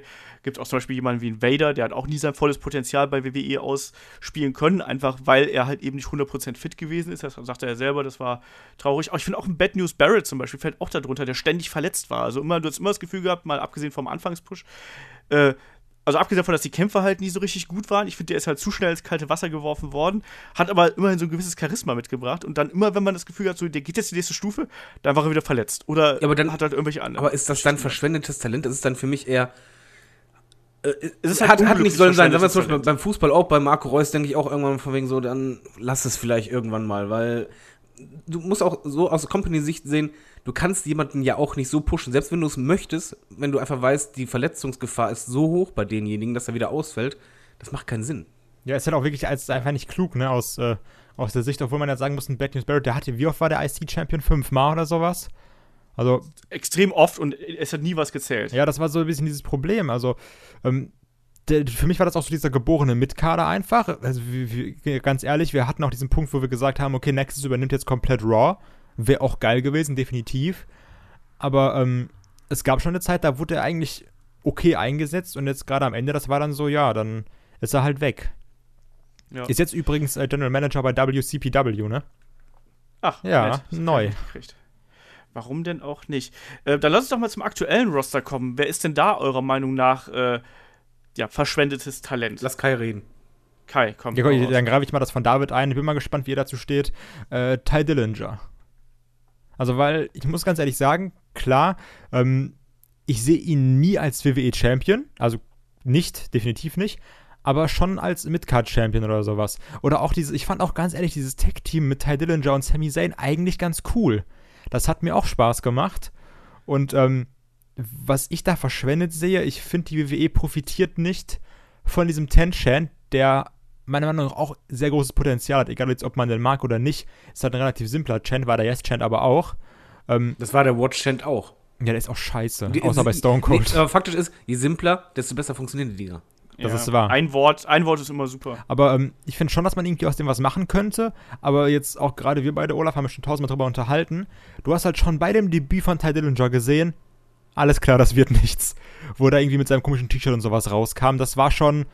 Also, das konntest du schon da irgendwie direkt vergessen. Da hast du gemerkt, alles klar, wie der jetzt dargestellt wird, ähm, das ist nicht so, wie sich das vielleicht viele erhoffen. Ja, also ich sehe Ty Dillinger auch in der Rolle mit und Underkader. Ich glaube nicht, dass ich halte den nicht für jemanden, der in den Main Event einsteigen Na, wird, ach, aber ich nein. glaube, dass das, das, das, das muss er auch gar nicht. Aber wir haben es gerade eben schon gesagt, es muss nicht jeder Wrestler muss nicht äh, ganz, ganz oben Aber mitspielen. Auch Underkader? gar nicht. Ich finde ich find den halt, abgesehen vom Tenchat, finde ich den relativ Das ist blass, halt die Sache. leid. Also, weil ganz Äh, viele sagen ja auch, wir sagen jetzt auch hier Ty Dillinger underrated, aber viele sagen auch ganz ehrlich, Ty Dillinger ein bisschen overrated. Weil er halt nur Nein. diesen dummen Ten-Chant hat, sagen viele. Ich, ich finde ich find zum Beispiel jemanden wie ein Tyler Breeze als deutlich charismatischer und talentierter als ein Ty Wir sind bei. Dillinger noch erstmal. Ja, ich habe nur einen Vergleich gezogen zu Ty Dillinger. Also, äh, ne, ich wollte noch nicht springen, weil ich wollte noch unbedingt zu Ty Dillinger sagen, weil ich finde halt, ja, ja, sag ruhig. er ist halt nicht overweighted. Man sollte ihn auch nicht auf diesen Ten-Cent reduzieren vom Publikum, sondern ich finde halt, was er bei NXT gezeigt hat, ich habe ihn super gerne im Ring gesehen, ganz ehrlich. Und ich, ich mochte seine Matches. Ich fand halt super cool, wie er das Ten in den Matches eingebaut hat. Äh, ich finde halt auch, dass er Ausstrahlung hat. Und für mich ist das halt, als ich den halt sah und dann äh, bei NXT äh, einfach angesehen habe, habe ich einfach echt vom Gefühl her gedacht, ja, das ist wirklich ein perfekter Mitkader. Und zwar ein IC-Belt-Träger. Also, das ist für mich eigentlich einer, der hat das Potenzial, die Midcard richtig, richtig gut zu repräsentieren. Der ist auch für mich kein Undercarter, sondern eigentlich ein Midkader. Und ich finde es halt einfach schlimmer, was die halt gemacht haben, das Debüt und dann halt einfach erstmal, wo ist er überhaupt? Und nee, Aber- das ist für mich verschwendetes Potenzial und ein verschwendetes Talent, weil du einfach jemanden reingeholt hast, ähm, der noch weiter hätte wachsen können bei NXT. Du hast ihn aber reingebracht im, im Main Roster und setzt ihn einfach gar nicht ein. Aber, ähm, also jetzt sind wir mal Ja, ehrlich. er, ich finde, ich find, ich find, er, er wird ja langsam eingesetzt. Also er wird ja langsam so ein bisschen da in das US-Title geschehen mit Corbin und Styles und so. Da, er, er mischt da ja irgendwie rum und ich glaube auch, dass er da noch irgendwann seinen Erfolg kriegen wird. Das, warum denn auch nicht? Ich habe da ja nichts gegen, aber ich bin halt, ich bin halt nicht auf dem Ty Dillinger 10 Hype Train irgendwie. Also das irgendwie fehlt mir bei dem was. Ich weiß, dass der bei vielen ankommt. Ich finde es auch gut, dass der, der, der connectet ja auch. Und der ist, finde find ich, von der Ausstrahlung her so ähnlich wie ein Sami Zayn, der kann gut leiden, du, äh, du, du hast jemanden, du, du hast sofort Sympathie mit dem und das funktioniert ja auch. Aber deswegen, ich muss auch nicht jeden mögen, so, damit, damit er irgendwie, äh, damit alle Ja, zufrieden vor allem das sind Lustige wird jetzt sein bei Tyler Breeze. Seid ihr hundertprozentig anderer Meinung als ich. Das ist voll gut. Ich finde Tyler Breeze super. Also ich mag, ich fand dessen, dessen NXT-Gimmick äh, fand ich absolut genial. So, ein- so ein zeitgemäßes Rick the Model Martell-Gimmick äh, mit dem Selfie-Stick und so weiter. Ich finde, das ist ein kein, kein herausragender Wrestler, aber ein guter Wrestler, aber jemand, der dieses arrogante Gimmick äh, absolut zeitgemäß und gut rübergebracht hat. Und mir hat der immer Spaß gemacht, wann, wann immer ich ihn gesehen habe. Und jetzt äh, in den, in den Fashion Files mit der Fashion Police, mit Fandango, auch da sieht man ja, dass der, der bringt eine, eine gewisse Ausstrahlung mit, der hat ein gewisses Charisma. Äh, ob ich den jetzt, ich sehe den auch nicht als Champion, also als, als, als Main Event Champion Ja, aber. Tag Team Champion auf ich jeden als Fall. Tag Team Champion war, waren, waren sie doch auch schon mal, oder? War nicht Nee. Schon mal Tag Team Champion? Nicht? Nein, nein. Okay. Da habe ich mich vertan. Ähm, aber ja, klar, Tag Team Champion auf jeden Fall. Und ich kann mir auch vorstellen, dass der irgendwann äh, IC-Title, US-Title irgendwie mal eingreifen wird, wenn entsprechend die Geschichte dazu passt. Übrigens ist Ty Dillinger auch schon 36, was halt auch vielleicht so ein bisschen äh, ein Problem Jetzt für hat ihn Dillinger ist auch Also der legendäre Stan, der gekickt wurde von Shawn Michaels. Habe ich doch das Video rumgeschickt. Ja, eben, Super. das, deswegen meine ich ja, das ist, das ist ja auch dieses, also einfach nur mal um zu zeigen, ich glaube, das war 2,9 oder, also schlag mich tot, keine Ahnung, 2,8 irgendwie sowas. früher, früher. Und ähm, wie lange einfach schon Ty Dillinger da ist, muss er auch mal sehen. ja. Das ist ja, Der war ja auch schon, war der nicht auch schon mal gefeuert und ist dann wieder, wieder eingestellt worden und solche ja, Sachen? wer nicht. Also, Ja, Wahrscheinlich. Aber äh, Kai, wie findest du den Tyler Breeze? Findest du auch da Ich muss sagen, verschwendetes Talent? also ich muss sagen, gerade, also verschwendetes Talent eher nicht. Und ich muss auch sagen, dass beide, ähm, dass Tyler Breeze auch eine bessere Rolle bei NXT hatte als ein Ty Dillinger, weil beide waren auch eher dazu da, um dann gegen die Neueren zu verlieren. Sei es jetzt irgendwie ein Tyler Breeze, der dann gegen äh, Jushin Thunder Liger verloren hat, oder ein Ty Dillinger, der dann irgendwie seine Fehde mit äh, Eric Young hatte. Also die waren immer eher so dazu da, um dann Leute zu etablieren oder einfach nur mal ein geiles Match abzuliefern. Ich muss aber auch sagen, dass ich finde, dass Tyler Breeze besser wrestelt als ein Ty Dillinger.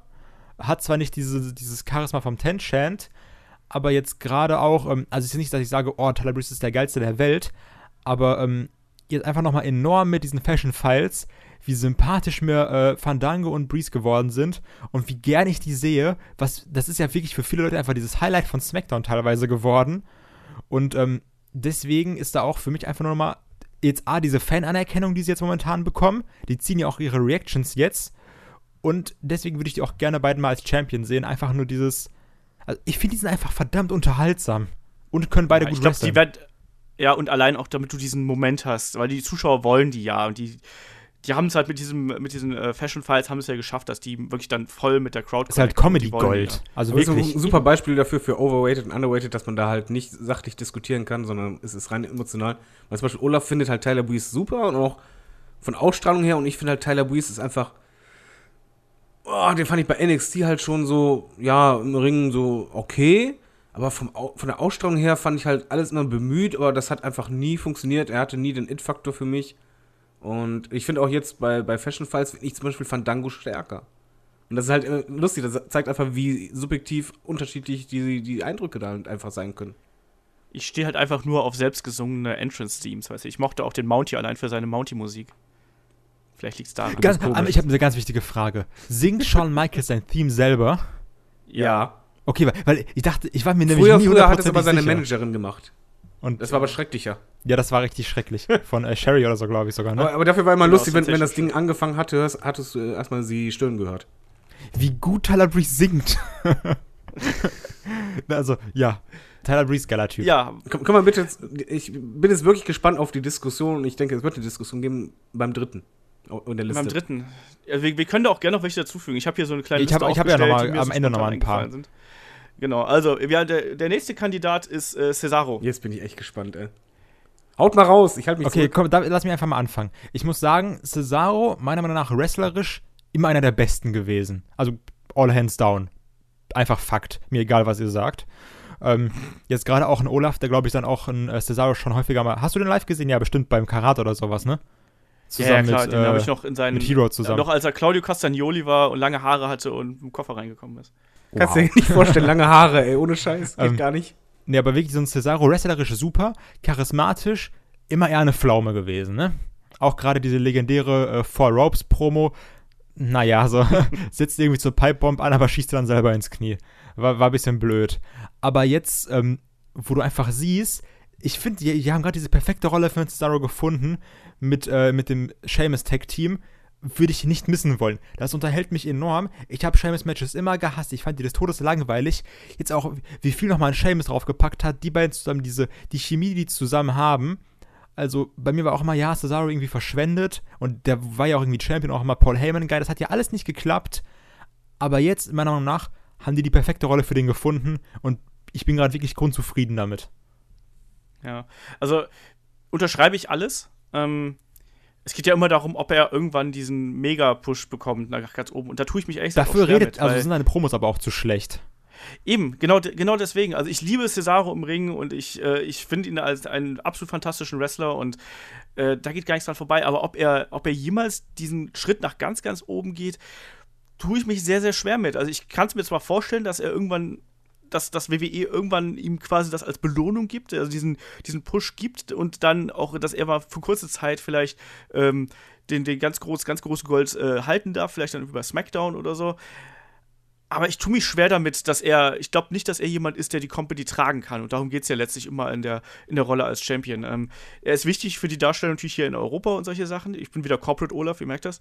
Ähm, ich finde es gut, dass man das auch nochmal sagt. Also, weil das ist ja eine Sache, die sehen eben viele Leute nicht, die lassen die einfach außen vor. Und dass man wirklich nochmal diesen Bezug nimmt zu den Sachen, wie sieht das jetzt eine Firma? Ich finde das eigentlich gut, dass wir darauf auch immer noch ein bisschen eingehen. Ja, deswegen, deswegen mag ich das auch hier mal hin und wieder. Nein, aber ich, ich, ich sehe Cesaro da auch nicht ganz, ganz oben. Und ich finde auch, die Rolle, die er aktuell hat, ist die beste, die er bei WWE äh, jemals gehabt hat. Die Frage ist halt nur, was kommt danach? Und da muss man einfach mal abwarten. Äh, und jetzt sagt David, nein, ihr habt alle keine Ahnung, der ist total scheiße.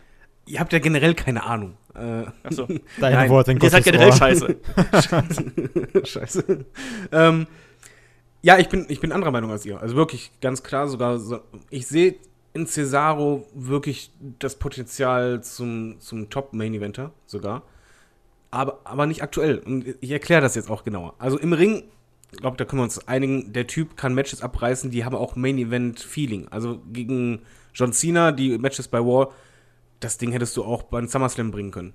Also das war einfach wirklich dieses, dieses Feeling für okay, das ist ein großes Match. Ja. Um, aber ich glaube, die In-Ring-Qualitäten von Cesaro stehen auch außer Genau, Frage, jetzt komme ich zu den anderen Sachen. So, bei ihm kommt so viel zusammen, was einfach total schlecht läuft, wofür er aber nichts kann. Und das soll, sollte man nicht äh, drüber hinwegsehen. Er hat den beschissensten Theme-Song, den es, glaube ich, so jemals Fakt. bei der WWE gab. Der, der Theme-Song ist wichtig.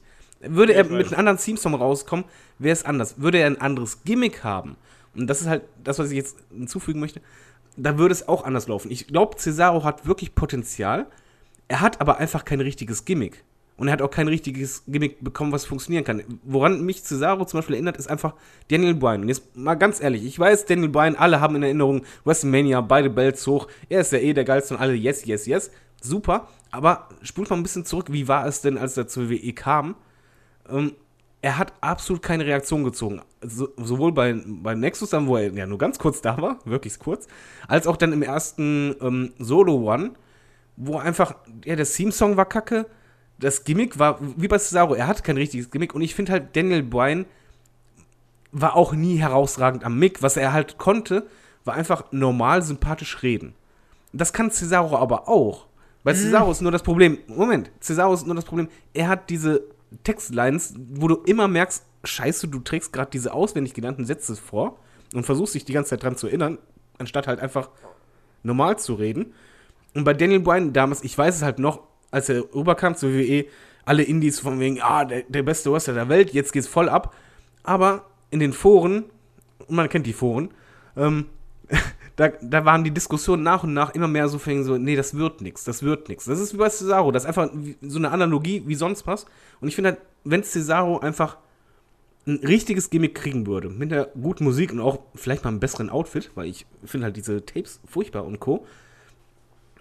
Ich, ich glaube schon, dass der Typ auf jeden Fall Main Event Potenzial hat. Nur dazu muss eigentlich viel zusammenkommen. Ich sag einfach mal so, denkt einfach zurück an, an uh, The Rock, als der debütiert hat hat keiner einen Cent drauf gegeben, von wegen, ah, Main Event, der, was? Hör doch mal auf. Moment, der hat natürlich Charisma wie sonst was, das war anders, aber bei Daniel Bryan, das ist halt Analogie schlechthin, weil einfach Daniel Bryan war nie im Mix super geil, er war halt im Ring immer grandios, auch vorher bei Wing of Honor oder so, braucht man nicht drüber reden, aber er braucht halt auch diesen einen Moment, den halt ein Wrestler einfach benötigt, um halt wirklich zu wachsen. Was Cesaro zum Beispiel geschafft hatte, egal ob er jetzt am Mix super war oder nicht, er hatte es zum Beispiel geschafft, obwohl beschissener Theme-Song, obwohl nicht viel Promozeit, beziehungsweise gar keine Promozeit, obwohl nur Undercard-Matches großteils, dass trotzdem sowas wie eine Cesaro-Section von alleine kam. Das musst du erstmal schaffen.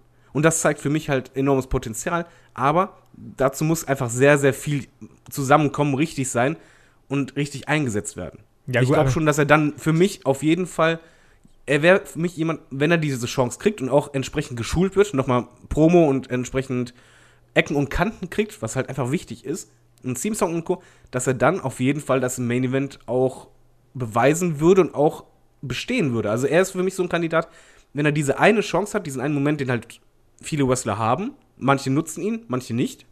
Zum Beispiel Jack Swagger hat ihn nie genutzt, dass er das erfüllen wird und dann auch einen Durchbruch schaffen wird. Und dass er auch mit der Crowd funktionieren wird. Der, der, er hat genug Potenzial und auch genug ja, Charisma, nicht so diesen It-Faktor, aber er hat genug, dass, dass die Crowd mit ihm auch wirklich irgendwie so sympathisch connecten würde und die Matches sind gut. Ich sehe es halt anders als ihr. Ich sehe auf jeden Fall, dass Potenzial Moment. da ist. Ich, ich habe ja aber auch gesagt, dass man ihm eventuell äh, da mal den Push geben könnte. Also so ist es ja nun nicht. Ich könnte mir das vorstellen. Ich sehe ihn halt nicht dauerhaft als, als Main Eventer. Also ich sehe ihn jetzt nicht als, als neuen Posterboy von WWE in irgendeiner Form, sondern ich kann mir durchaus vorstellen, dass man irgendwann zu ihm sagt, so hör mal, wir merken, die, die Crowd reagiert so stark auf dich. Wir, wir versuchen es jetzt einfach mal. Also wir werfen dich jetzt mal ins kalte Wasser in Anführungsstrichen und wir probieren einfach mal, dich so aufzubauen, dass du ähm, von mir aus auch bei, beim kleineren Event äh, dann irgendwie den Titel gewinnst, damit du diesen Moment hast und dann probieren wir das mal aus. Ich glaube schon, dass man das irgendwann machen könnte. Ähm, ob man das machen wird, weiß ich nicht. Ja, Ja, ich Aber- hoffe halt einfach, dass, dass sie irgendwann mal bei ihm sagen, okay, wir machen wirklich Gimmick-Änderungen, kantiger, anderer Theme-Song und so weiter. Also, dass diese Grundvoraussetzungen einfach von der WWE kommen und dann muss Cesaro in dem Moment abliefern. Ich glaube, das würde er dann tun. Aber guck mal, ich meine, jetzt wurde auch gesagt, dass Cesaro und sowas nicht viel Zeit gehabt und trotzdem irgendwie etabliert. Ist ja nicht so, dass Cesaro noch nicht viele Chancen hatte, ne? Jetzt allein, die haben nämlich auch mal diese, wo, wo er halt irgendwie diese, diese, oh, ich bin so frustriert Promo halten wollte, hat er auch verkackt. Dann die Sache mit Paul Heyman, das war auch kacke. Da konnte, Moment, Paul Heyman konnte er nichts dafür. Naja, klar, Paul ich Heyman mein so- war der schlechteste Push jemals, weil es war ein D-Push. Weil ich meine, Paul Heyman hat nichts anderes gemacht, außer über Brock Lesnar zu reden, was einfach Cesaro. Überleg mal, Cesaro war in dem Moment, da gab es die Cesaro-Section und immer weiter. Und dann kam Paul Heyman, wo alle dachten, das ist jetzt der Push. Und es war eben eher ein D-Push, weil einfach, du stellst einen Manager hin und der redet die ganze Zeit nur über seinen anderen Wrestler. Er hat nichts an- anderes gemacht. Das war kein Push, das war keine Chance von Cesaro. Cesaro hat die Chancen, die er bekommen hat, alle genutzt in meinen Augen. Nee. auf keinen Fall. Auch dann die Sache, wo das dann da gab mit Jack Swagger und sowas, das war auch alles scheiße, wo der dann da bei diesem Border Patrol, keine Ahnung, Kram war. Also, ja, ein Cesaro ist gut, aber auch gerade diese Sache mit dem Gimmick, man hat schon voll viele Sachen ausprobiert. Jetzt findet aber man zum ersten Mal was, was passt und auch dieses, auch immer sagen so, ja, der braucht ein anderes Gimmick. Die meisten Gimmicks, die in den letzten Jahren richtig geil waren, das waren alles fast Selbstläufer. Dieses Daniel Bryan Yes Man, das war auch gefühlt irgendwie ein Selbstläufer. CM Punk war auch gefühlt ein Selbstläufer und sowas. Und also, dieses Ja, aber das war mit Braun Ecken Strowman, und Kanten. Bra genau, Braun Strowman war auch, das war ja auch erst kacke, da hat man gesagt, ja, okay, der wird jetzt zum Zerstörer. Das war dann irgendwie noch gut etabliert. Aber ist jetzt nicht so, dass man sagt, oh, Cesaro hatte gar keine Chance und hat sich da immer durchgekämpft. Der wurde schon irgendwie versucht darzustellen, der war ja auch Champion und alles. Ja, aber es, er also hatte doch wirklich- auch fun Warte, ganz kurz. Aber auch dieses, du siehst einfach, wie wenn in jeder Promo die Cesaro und Sheamus zusammenhalten, wie Cesaro neben dem Sheamus komplett untergeht und Sheamus ist jetzt nicht, ist jetzt kein Roddy Piper. Ja, aber ich sage auch nicht, dass, dass Cesaro am Gott am Mick ist. Ist genau, Daniel Bryan war auch kein Gott am Mick oder hatte auch nicht die mega Ausstrahlung. Wenn er am Mick. Aber viel besser als Cesaro, nee, 100%. ich ich ja. fand, fand halt bei Daniel Bryan einfach auch so am, am Mick, habe ich immer gedacht, so, ja, netter Kerl, aber so, das ist für mich kein das- Superstar das hat am, aber- am Mick. Äh, Das hat, das hat bei ihm aber gereicht, weil der hat dadurch, durch diese nette Kerl. Das war halt authentisch. Hat er halt mit, dem, mit der Crowd N- connected. natürlich, Genau, so. der war halt er selber. Aber dann kam halt noch hinzu, dass er entsprechende Matches auch hatte. Wir hatten zum Beispiel bei Cesaro den Fall, was ich halt anmerken will, er hatte zum Beispiel die Chance, ey, du kannst John Cena bei Wow wresteln. Und zwar nicht nur einmal, sondern zweimal. Der hat abgerissen und die Crowd hat, hat einge äh, ist eingestiegen wie sonst was. Die hat re reagiert. Die Matches waren fantastisch. Das war bei Und- fast jeder dieser Open Challenges und sowas so. Nee, also die waren nee, alle Moment, gut. Nein, nein, das war aber wirklich, das, das die Quote, da, äh, da war damals Cesaro sogar Top 1 bei Twitter. Also bei dem Match ging es ja richtig ab und da hast du auch in den Foren gelesen und Co. Eigentlich hatten alle dem, das Gefühl, okay, jetzt, jetzt kommt es, die hatten da was vor. Aber gut, das, hat das ist ja das, was wir sagen. Er hat das aber Gefühl, aber dann kam aber nichts mehr. Und Ja. das ist halt diese, dieser Unterschied. Bei Danny Bryan kam dann was. ja, aber das war das, was wir her. gesagt haben. Cesaro hat ja gut gewrestelt, aber mehr war halt auch einfach nicht. Und Ja, aber er du hat danach nicht mal mehr eine Promo halten dürfen oder sonst irgendwas, sondern es war einfach, die Matches, das war's dann. Ja, aber du kannst Er auch sagen, was keine du willst, Chance, guck anschließend irgendwas zu machen. schon allein, ich finde auch, dass sich ein Cesaro, das klingt jetzt mega anti-Cesaro, ich finde den super eigentlich, aber ich finde auch, der kann sich, ähm, was Faninteraktion geht, nicht bewegen. Also der macht das jetzt auch besser, gerade die Sache letztens mit dem Beachball oder sowas, aber auch irgendwie seine, seine komische Pose, die der mit den Armen macht, wo der irgendwie als würde so eine Kanone abfeuern, keine Ahnung, oder auch dieses Die ist so schrecklich. Das, wird, das wirkt alles so gezwungen bei einem Cesaro, dieses so, so auf Teufel komm raus, ich mach das jetzt irgendwie komplett unauthentisch. Das, also das finde ich ganz, ganz schlimm bei dem. Aber das ist das, was ich meine. Bei ihm fehlt dieser Aspekt komplett einfach diesen, diesen Wrestling-Charakter, wo du einfach denkst so, da fühlt er sich komplett wohl, das ist so sein, sein Ding und momentan bei Cesaro fühlt sich das für mich immer an, als wäre sein Gimmick besteht aus tausend verschiedenen Einzelteilen, die aber kein Ganzes ergeben. Also für Das mich ist meine ich halt. Also er kann nicht im Main Event, aktueller Status könnte er nicht im Main Event, das meine ich auch nicht. Ich meine nur, wenn er entsprechenden Theme-Song hätte, wenn er entsprechenden, ähm, ja auch auf Movement hätte oder, oder so, ein, ah, wie heißt das? Taunt heißt das, ne? Ja. Ja. Genau, wenn, wenn er einen entsprechenden Taunt hätte, der halt cool ist und dann nicht dieses Gezappel und so, dann, also wie gesagt, wirklich nur dann, aber dann wäre er für mich Main Event Potenzial und, und beziehungsweise dann würde er da bestehen für mich. Ja, ich tue mich da auch schwer mit, ehrlich gesagt. Ich, ich bin großer, großer Anhänger von, von Claudio, von Cesaro. Also, aber ist, ich tue mich da trotzdem schwer mit. Also, ich glaube nicht, dass er, dass er diesen ganz, ganz großen Schritt trotz aller wrestlerischen Fähigkeiten, die wir mir gar nicht irgendwie absprechen wollen. Also, er ist ein genialer, genialer Wrestler und einer der besten, den WWE hat und wahrscheinlich auch einer der besten der Welt. Äh, aber trotzdem tue ich mich da schwer mit, ob man ihn bei gerade bei einer Liga wie WWE da ganz nach oben stellen wird. Also zumindest längerfristig. Glaubt ihr denn, der wird er- mal n- eine große Titelfeder haben?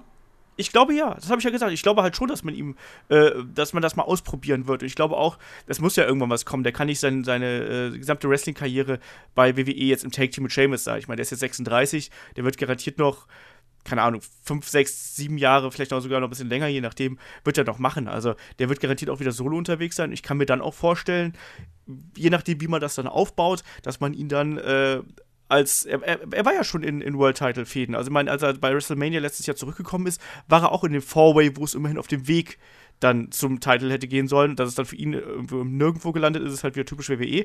Aber ich glaube, dass, dass Cesaro bei der Liga WWE es schwer hat, ähm, in den Main Event zu kommen, einfach weil da mehr dazu gehört. Ich glaube, zum Beispiel bei New Japan würdest du ihn sofort oben mitspielen lassen. Sofort.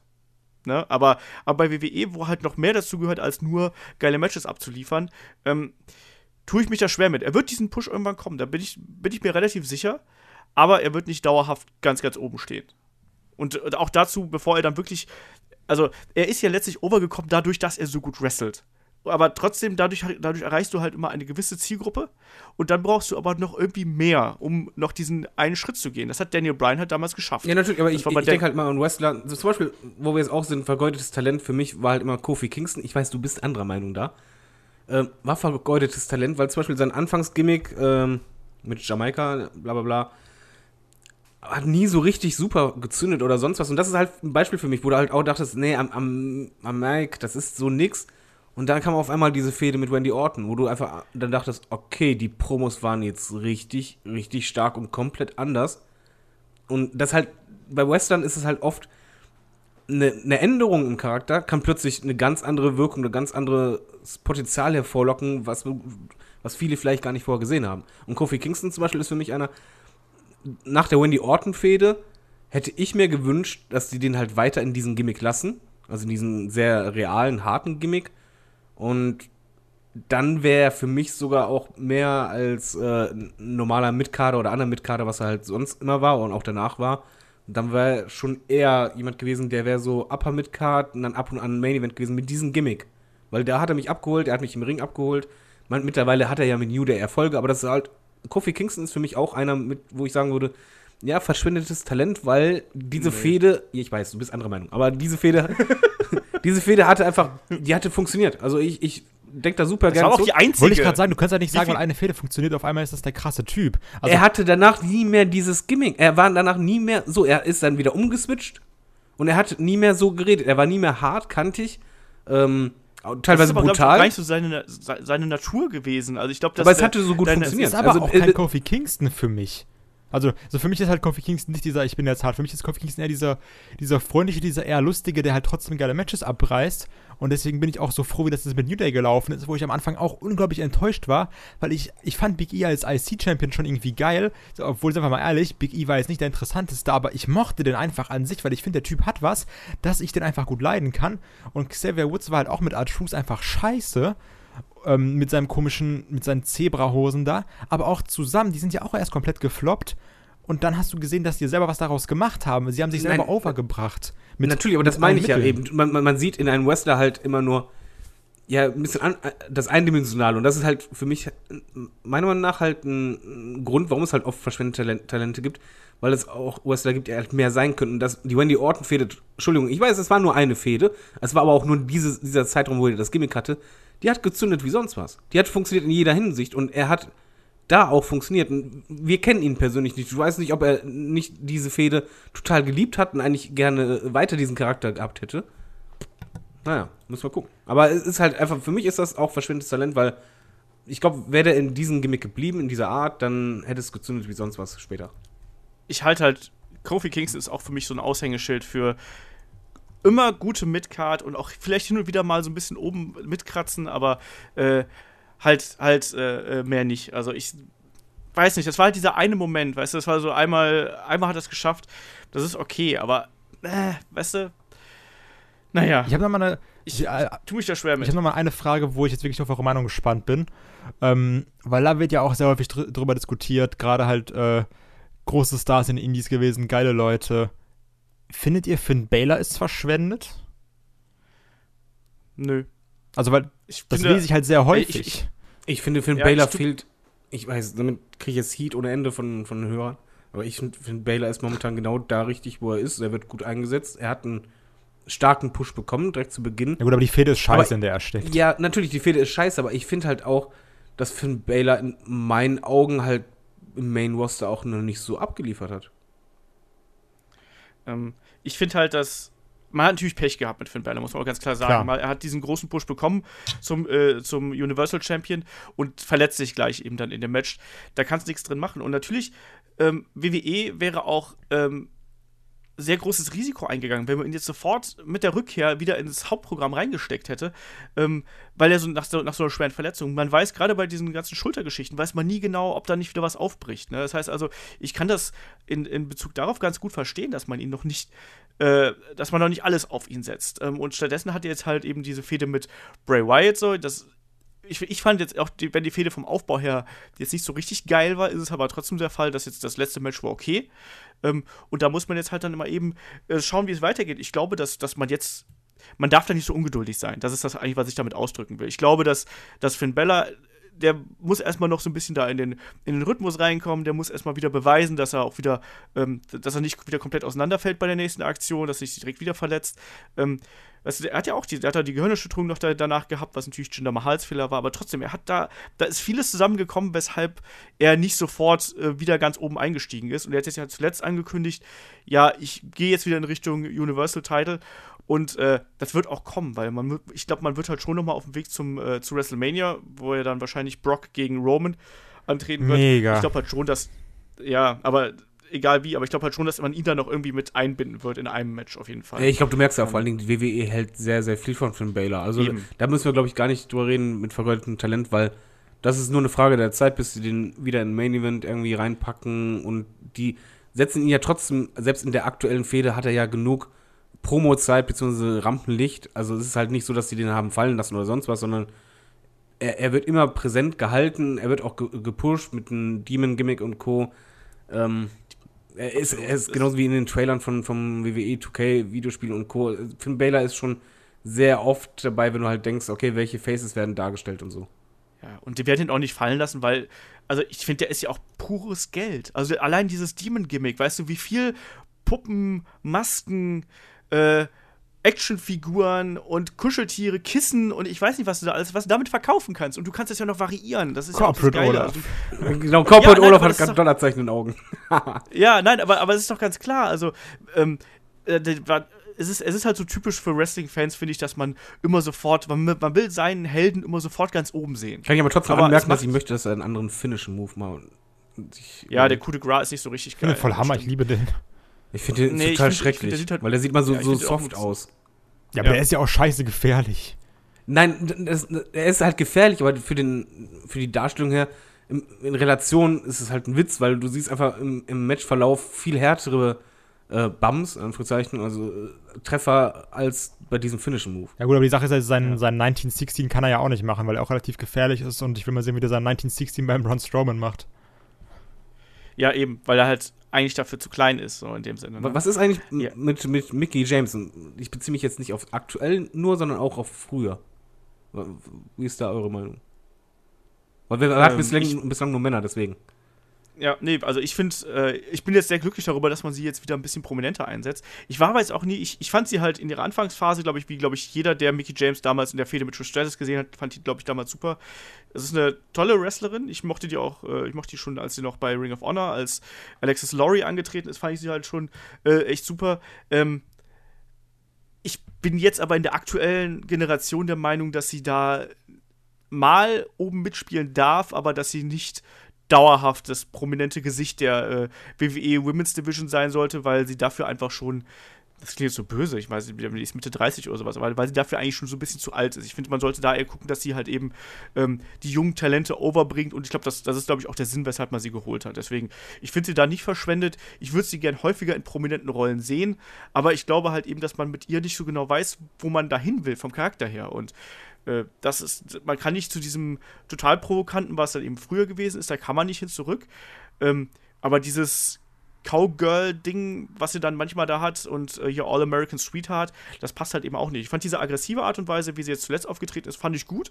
Und ich glaube, das wird auch helfen, um Alexa Bliss weiter aufzubauen, weil die und auch dann Sasha Banks und Bailey und äh, auch wenn jetzt irgendwie jemand wie Chris kotzen wird, wenn er das hört, auch jemand wie Nia Jax, denen gehören Boah. die nächsten Jahre. Und Mickey James, nein, aber Mickey James ist da, ist da äh, eher als Aufbaupartner gedacht. Na, ich, ich finde, Mickey James wird aktuell richtig eingesetzt. Also da gibt es für mich nichts zu meckern. Ich finde halt nur, Mickey James ist jemand, der hätte in der Geschichte einen viel, viel größeren, also sie hätte einfach einen viel, viel größeren Namen haben können.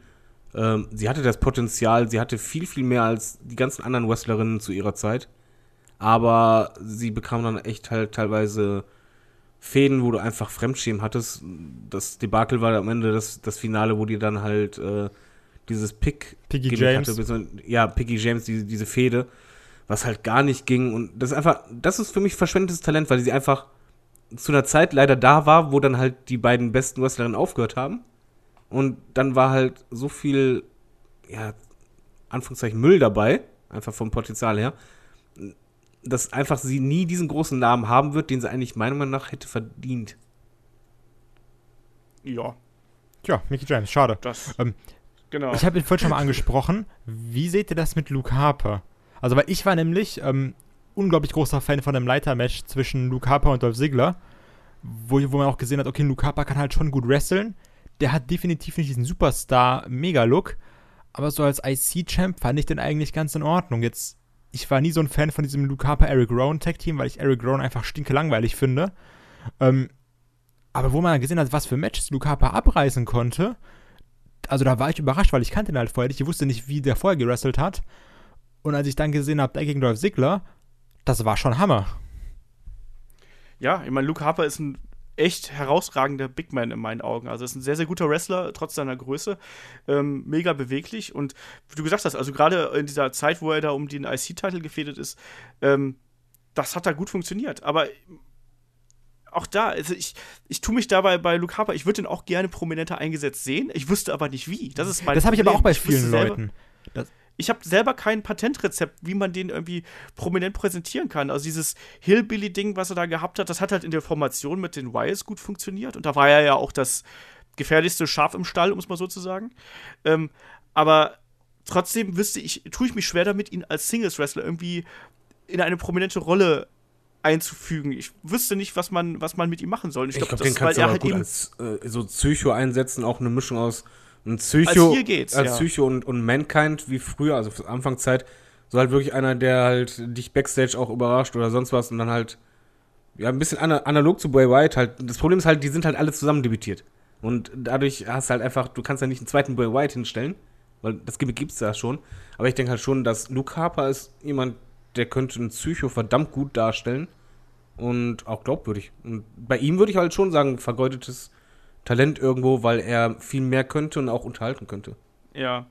Also stimmt dir dazu. Also wie gesagt, vom, vom, vom, vom, von den Fähigkeiten her und vom Talent absolut. Also man, man müsste ihn eigentlich besser einsetzen, aber er braucht halt eben ein passendes Gimmick und ich glaube, das hat man eben für ihn noch nicht gefunden, weil äh, theoretisch könnte er auf jeden Fall mehr. Deswegen würde ich ihn auch ganz klar in die Kategorie verschwendetes Talent packen, habe aber kein Rezept, was man mit ihm anfangen sollte.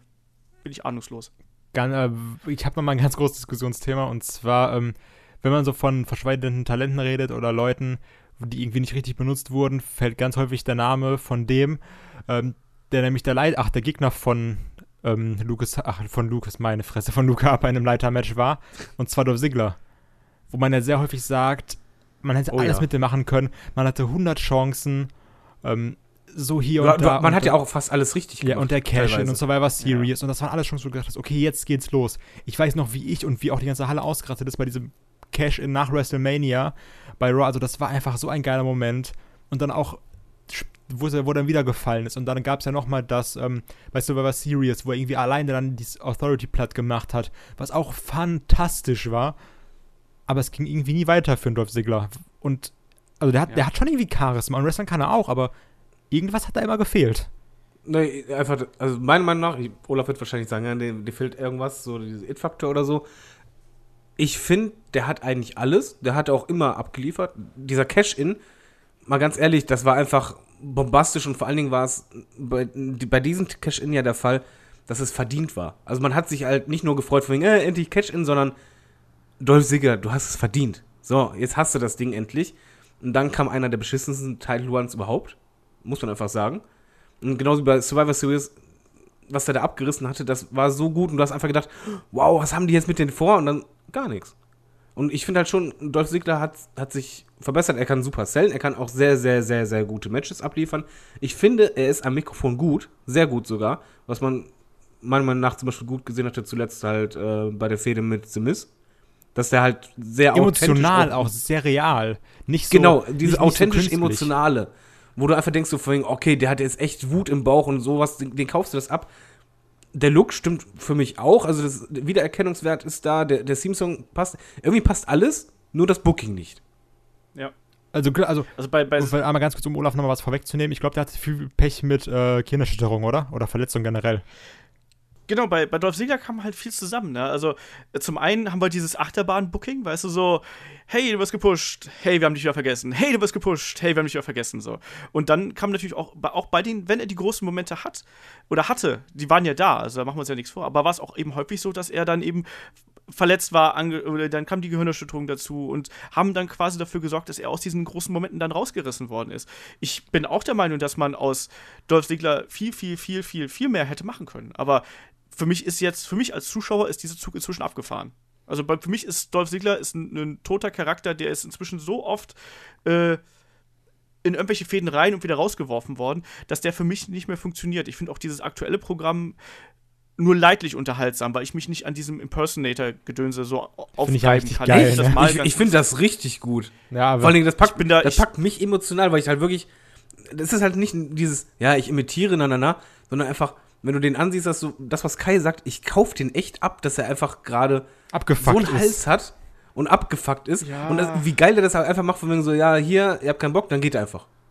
Ja, das, ist, also das, das, hat aber, das hat man aber schon tausendmal. Ich finde das so. Nee, ich habe ich hab's so noch nicht gehabt und vor allen Dingen, muss halt auch äh, sehen, wer macht es. Und bei Dolph Ziggler ist einfach der Hintergrund, ich glaube, bei kaum einem Wrestler sagt man, das ja, oh, äh, so, so, so underweighted und es passt so gut und irgendwie jeder Wrestling-Fan kann genau bei ihm das nachvollziehen man kennt den Werdegang und ich finde halt die aktuelle Storyline, wie, wie er das verkauft auch, richtig, richtig stark, ganz ehrlich. Also ich, ich habe ich hab da richtig Bock drauf.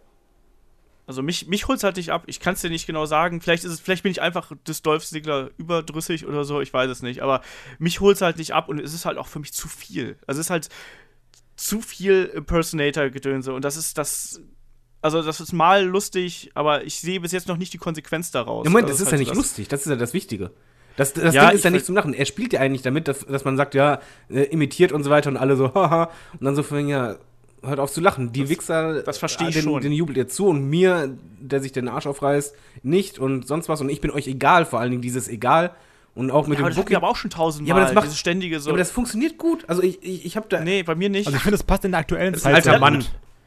Nein, aber lass, lass, lass mich. äh, Corporate Olaf. Lass mich doch da. Was? Corporate Olaf. Ja, nein, aber ich, ich habe dieses, diesen, also abgesehen davon, da, von diesen Entrances und so, ähm, dieses, ich bin so unzufrieden und ihr könnt mich alle mal, das hatten wir auch schon tausendmal. Ich finde das auch nicht so innovativ und dass er jetzt gegen, Rob, äh, gegen Bobby Root, gegen Robert Root hätte ich fast gerade gesagt, ähm, antritt, das war ja auch schon irgendwie vorauszusehen, auch wenn du es nicht haben wolltest. ja, das haben Ja, wir beide gesagt, ne, Olaf? Wir sind voll schlau, wir sind so smart. Genau. Smart Marks. Nur, nur, der, nur der David nicht. Ihr seid so elitär. ähm, Ja. ja. wir sind so elitär. Ähm, Sch Schweigefuchs Richtung Genau. Schweigefuchs me. Ich hätte noch drei Sachen, die ich gerne fragen. Also drei äh, Charaktere hätte ich noch gerne. Die ich. Ja, dann Und mach, gib Gas. mach schnell. Und zwar einmal, jetzt, jetzt hau ich nämlich einen raus. Ich bin mal gespannt. Ich fand nämlich ein äh, Leo Kruger, bevor er Adam Rose war, richtig krass. Ähm, auch diesen, der hat ja auch einen Körper, ich weiß nicht, wo seine Muskeln auf einmal alle hin waren, als er Adam Rose war. Der war ja ein unglaubliches Biest. Ich habe seinen Spinebuster geliebt, weil er einfach aus, als würde jemanden damit umbringen. Und ähm, dann kam Adam Rose. Und das war sehr Fand scheiße. Adam Rose auch genau eine Sendung lustig. Ja, wirklich. Das, das war so, hey, das ist irgendwie ja ganz cool und dann, nee, okay, er fährt mit einem Bunny. Nee, doch nicht. Aber ein äh, Leo Kruger, ich fand, das war ein Tier. Das war auch ein guter Charakter. ja, eben, Fall. oder? Also, Ähm, das, ich weiß halt auch nicht genau, warum man den umgestellt hat. ja, hat aber, er sich bestimmt äh, nicht selber ausgesucht. Nee, eben. Keine Ahnung, was, was man sich dabei gedacht hat. Ich kann es nicht beurteilen, weil nur weil was halt auf einer kleinen Bühne funktioniert, heißt es nicht, dass es auf einer großen Bühne auch funktioniert. Da tue ich Wort mich schwer Willens. mit, muss ich ganz ehrlich sagen. Also Hä? zum Beispiel Wort Willens. Ähm, so, Ja, ja, aber da wusste man das ja. genau. Dann habe ich noch mal einen, das, das große hebe ich mir für den Schluss auf, natürlich Finale. Der ist mir in den letzten CM Punk. Sehr, sehr underrated, nein. ähm, der mir in den letzten Wochen nochmal enorm aufgefallen ist, wo ich gemerkt habe, so Charisma ist jetzt nicht so viel da, aber wrestlerisch, wow, was der jetzt geliefert hat und wie, wie viel er jetzt unterstützt hat, ist ein äh, Cedric Alexander. Wie gut er auch einfach Enzo hat dastehen lassen, wie er dieses ähm, Vierer-Elimination-Match komplett getragen hat. Also klar, die anderen beiden auch. Ich weiß nicht, wer war noch bei Grand Metal League und noch hier, keine Ahnung. Aber ähm, wie dann auch ein Alexander da alle eliminiert hat und einen nach dem anderen rausgehauen hat und dann nur um diesen Roll-Up von Enzo einzustecken. Ähm, der hat mir in den letzten Wochen enorm gut gefallen und da ist mir mal aufgefallen, der kann echt was. Klar, das ist ja dieses typische Tour of Five Live-Prinzip, mit dem alle haben kein Charisma, können aber alle gut wresteln. Aber ähm, irgendwie mag ich den jetzt doch sehr, sehr gerne. Cedric ist ein super Wrestler auf jeden Fall. Ähm, und eben, ja, aber, aber dem fehlt halt noch so, dem fehlt halt genau der Charakter. Der ist halt momentan super bland in dem, was er, was er eben darstellt. Der ist halt ein geiler Athlet und Ein brutaler Finisher auch. Ja, absolut, absolut. Äh, aber ich, ich mag den auch. Also ich schaue mir den gerne an und so. Aber ich weiß nicht, ob ich wegen dem Ticket kaufen Nee, das würde. nicht. Auch gerade diese Elisha Fox-Kacke, das war ja auch alles komplett für den Arsch. Also sind wir mal ehrlich, das war der größte Müll. Aber jetzt einfach, also Aber, aber ich finde, Cedric Alexander verkörpert auch das Problem von 205 Live perfekt, weißt du. Im Cruiserweight Classic ist er noch damit äh, Please Hire Cedric äh, angefeuert worden und dann hat man versucht, hat WWE irgendwie versucht, mit dieser Alicia Fox-Geschichte ihn so ein bisschen in den Fokus zu rücken. Das hat kein Wunder, dass es nicht geklappt hat mit äh, Alicia Fox an der Seite. Ähm, und danach hat man eben so ein bisschen das Interesse an ihm verloren und hat gesagt, so ja, dann der ist halt da und der liefert halt, ne? Ich weiß nicht, also ich kann mir auch vorstellen, dass man vielleicht mit dem nochmal den Bogen kriegt. Ich habe ihn aber auch noch jetzt nicht wirklich in einer exzessiven Promo mal gehört. Also mir fehlt halt da der Ja, ja, Charakter das stimmt. einfach. Momentan ist halt Cedric Alexander äh, Tour of Five Live Flow. Ja, So. sondern jetzt das große Finale. Da bin ich mal gespannt. Ähm, sehr häufig als underrated. Viele Leute sagen, oh Gott, was eine Enttäuschung. Man hatte Potenzial bis zum geht nicht mehr. Luke Gallows und Carl Anderson. Super Typen. äh, Findet ihr echt Ja, da äh, Potenzial ohne Ende? Ja, guck dir die doch mal an, wie die einfach im Bullet Club waren. was es für Monster waren, was es für Maschinen waren, wie die gewrestelt haben. Ich guck dir mal. Ich, rede nicht von Wrestling, mir geht es einfach darum, um, um diesen äh, eher Superstar-Faktor. Bei den beiden finde ich halt, da siehst du halt, ja, gutes Tag-Team, aber das wären nie welche, wo ich sage, ja, das ist so äh, Upper Midcard Main Event, das ist einfach. Ja, es geht mir nicht um Main Event, es geht mir darum, dass die einfach die Tag Team Division tragen könnten. Ach so, okay. okay. Ja, also ich bin ja nicht der Olaf und sagt, ich muss jedes Tag Team nach drei Matches splitten, sondern Was? Und Tweener reinbringen. ja, sondern eher so Genau. nach dem Motto, das hätte halt so das Tag Team schlechthin sein können. Und jetzt auch alles, was für die geschrieben wird, dieses ganze Being Mean and Making Green, das ist halt für einen Arsch. Das hat sich ja der letzte Ja. Vollidiot ausgedacht. Und wenn du, mal, wenn du dir mal anguckst, weil ich habe extra so, ich habe wirklich sehr, sehr wenig Ahnung von dieser ganzen Kram und sowas. Aber ich habe mir halt extra die Sachen angeguckt. Und wenn du, dir- wenn du dir halt vergleichst, die beiden im Bullet Club, was das für Monster waren, auch, also jetzt mal ganz ehrlich, wie fantastisch ein Karl, An Karl Anders, oh Gott, ich komme gerade, Karl Anderson? Nein. Heißt der so? Doch. Karl Ich Anderson. komme heißt er. komplett Alles gut. mit Luke Gallows. Ähm, und also, wie gut einfach ein Carl Anderson wrestelt und wie gut er auch zählt und also die beiden zusammen, was das für Maschinen sind, was für ein Monster Luke Gallows ist, das ist so enttäuschend, besonders nach diesem Debüt, was ein bisschen verfrüht kam, aber auch, also ich mochte auch diesen Angriff aus der Crowd und sowas. Das hatte so viel Potenzial, die waren so geil, die hätten einfach alles kaputt machen können. Und das ist scheiße jetzt. Und die Ja, die brauchen halt einfach das, dieses Zerstörer-Gimmick, das brauchen sie halt. und nicht dieses, ey, guck mal, wir sind so lustig, Nicht. wir machen, wir sagen Old Day und machen eine der schlechtesten Promos der Jahre. Ja. Deswegen, also ich glaube auch, dass die einfach einen anderen Charakter äh, äh, brauchen und äh, dass, die, dass die prominenter eingesetzt werden müssen. Äh, ansonsten funktionieren die halt nicht, weil die ansonsten sind sie einfach nur zwei große Glatzköpfe. Also, dass Carl Anderson halt ein herausragender äh, Wrestler ist, äh, steht außer Frage, weil das hat er, das hat er in Japan gezeigt. Aber WWE, äh, es ist, glaube ich, so wie, wie David gerade gesagt hat. Also da fehlt halt einfach so ein bisschen die, ähm, ja, die Ausstrahlung und das, äh, auch das Konzept dahinter. Ne? Beim Bullet Club waren sie, waren sie eben extrem dominant und jetzt äh, beim äh, äh, als Club ist es halt eben so, sind sie halt eben einer von vielen. Und ich glaube auch, dass die besser funktionieren, wenn sie in einem Stable noch äh, sind. Ich glaube, dass du die gut als Enforcer in eine, in eine Gruppierung reinstecken kannst, äh, als Zerstörer. Anders, glaube ich, geht das nicht. Ich muss aber auch da noch mal ein anderes Tag-Team reinschmeißen, das ist The Ascension. Was ist denn damit? Die sind auch als erfolgreichstes NXT-Tag-Team rübergekommen und sind inzwischen nur noch die Clowns für die Fashion Police. Verschwendetes Talent oder genau da, wo sie hingehören, als letztes? Ich mochte die bei NXT schon Kein- nicht. Also es ist halt sehr Ja, subjektiv äh, einfach. Geht, also, mir was genauso. gegeben. Nee, ich kann es gut verstehen. Also bei mir war auch so, sind okay, aber das, die haben irgendwie nichts. Ja. Ähm, wie seht ihr das denn? Also ich bei, bei, mir, ich sehe es ein bisschen anders bei The Ascension. Ich finde, die, da hätte man durchaus mehr draus machen können, aber ich, da hat jetzt auch nie so mein Herz so groß dran gehangen, sagen wir es mal so. Und diese Geschichte, dass sie dann äh, die ganzen, äh, diese Sache, dass sie hier die Oldtimer da verarscht haben, das hat halt auch gar keinen Sinn gemacht einfach und das hat das Publikum halt eben auch gemerkt. Ähm, wie seht ihr aktuell das, das Risiko, dass äh, NXT-Talente ähm, ein, ein ähnliches Schicksal blüht, sprich, dass die hochkommen und dass sie da nicht richtig eingesetzt werden. Ähm, habt ihr das Gefühl, dass das besser läuft in der letzten Zeit oder gibt es da weiterhin Probleme? Kai. Also man muss ja generell sagen, wie wir es ja schon irgendwie angesprochen haben, sobald jemand der NXT-Champion war oder sobald irgendwie ein Adam Cole, Nakamura oder sowas hochkommt und nicht innerhalb von drei Minuten Champion ist, ist es erstmal direkt verschwendet. Sobald er irgendwie eine, eine Fehde macht, um einfach mal den Le Also es kennt ja nicht jeder den NXT-Champ, der gerade hochkommt. Es ist ja einfach Fakt, es guckt einfach nicht jeder NXT. Und deswegen jetzt auch irgendwie Nakamura, der dann mal gegen Dolph Ziggler, also war halt kein gutes Match einfach, abgeliefert hat, egal woran auch immer das lag, ne?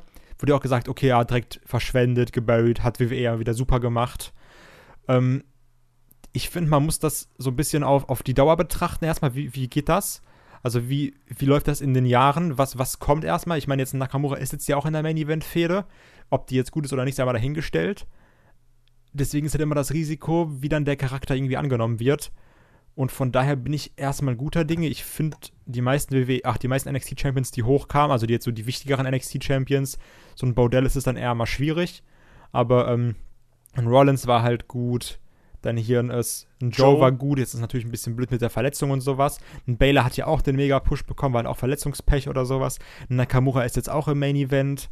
Also Eli Sampson wirkt eigentlich jetzt besser als vorher. eben. Also dann, da hast du aber auch anders Ich habe, Moment, ich, bleib dabei. Ich habe euch das damals gesagt, ihr habt mir nicht geglaubt. Der wird was. Ja. Dann sei doch, sei doch Hast du stolz einmal auf- recht auch, gehabt, für diesen elitär. etwas. Ja, Genau. Copperhead David. Schweigefuchs, Doppelschweigefuchs an David. Nicht so wie mit äh, Bobby Roode. Deswegen, also auch, ich glaube auch ein Bobby Roode wird sich irgendwie noch etablieren. Man muss halt mal gucken. Klar, natürlich, also die Champions, bei denen wird es eher besser laufen. Dann hast du aber auch irgendwie einen Apollo Crews, der hochgeholt wird, der dann eher langweilig ist, obwohl ich dieses Titus Worldwide noch ganz witzig finde. Aber, also wie wir halt gesagt haben, es, es wird nicht jeder WWE-Champion, den man aus NXT hochholt. Es wird nicht jeder der nächste ja. Hulk Hogan, der nächste John Cena. Ja, das sehe ich auch so. David, möchtest du dem noch was hinzufügen? Äh, nein, Schweigefuchs. Schweigefuchs. Schweigefuchs Club. Ja, ich sehe das, seh das ganz ähnlich. Also ich glaube auch, dass nicht jeder kann halt die ganz große Rolle spielen und da muss man auch mit leben, dass Leute, die aus NXT hochkommen, eben dann manchmal einfach auf der Strecke bleiben. Also du kannst nicht erwarten, auch wenn du die schon bei NXT aufgebaut hast, dass sie dann auch äh, dann in den großen Shows funktionieren und dass sie da auch die großen Rollen kriegen. Das wird ja aktuell so ein bisschen bei Ty Dillinger so ein bisschen bemängelt. Ähm, auch da, da muss man vielleicht auch den Leuten einfach ein bisschen Zeit und Geduld geben und ähm, mal sehen, wie sich das dann ent, äh, entwickelt. Deswegen würde ich sagen, machen wir an dieser Stelle einen Deckel auf das äh, aktuelle Thema mit äh, äh, den verschwendeten Talent und kommen zu euren Fragen. Ähm, Fragen schickt ihr wie gewohnt an äh, fragen.headlock.de oder schickt zu uns bei äh, Twitter, YouTube oder bei, auch bei Instagram ein, je nachdem, wo, wo ihr uns äh, folgt und wo ihr da lustig seid.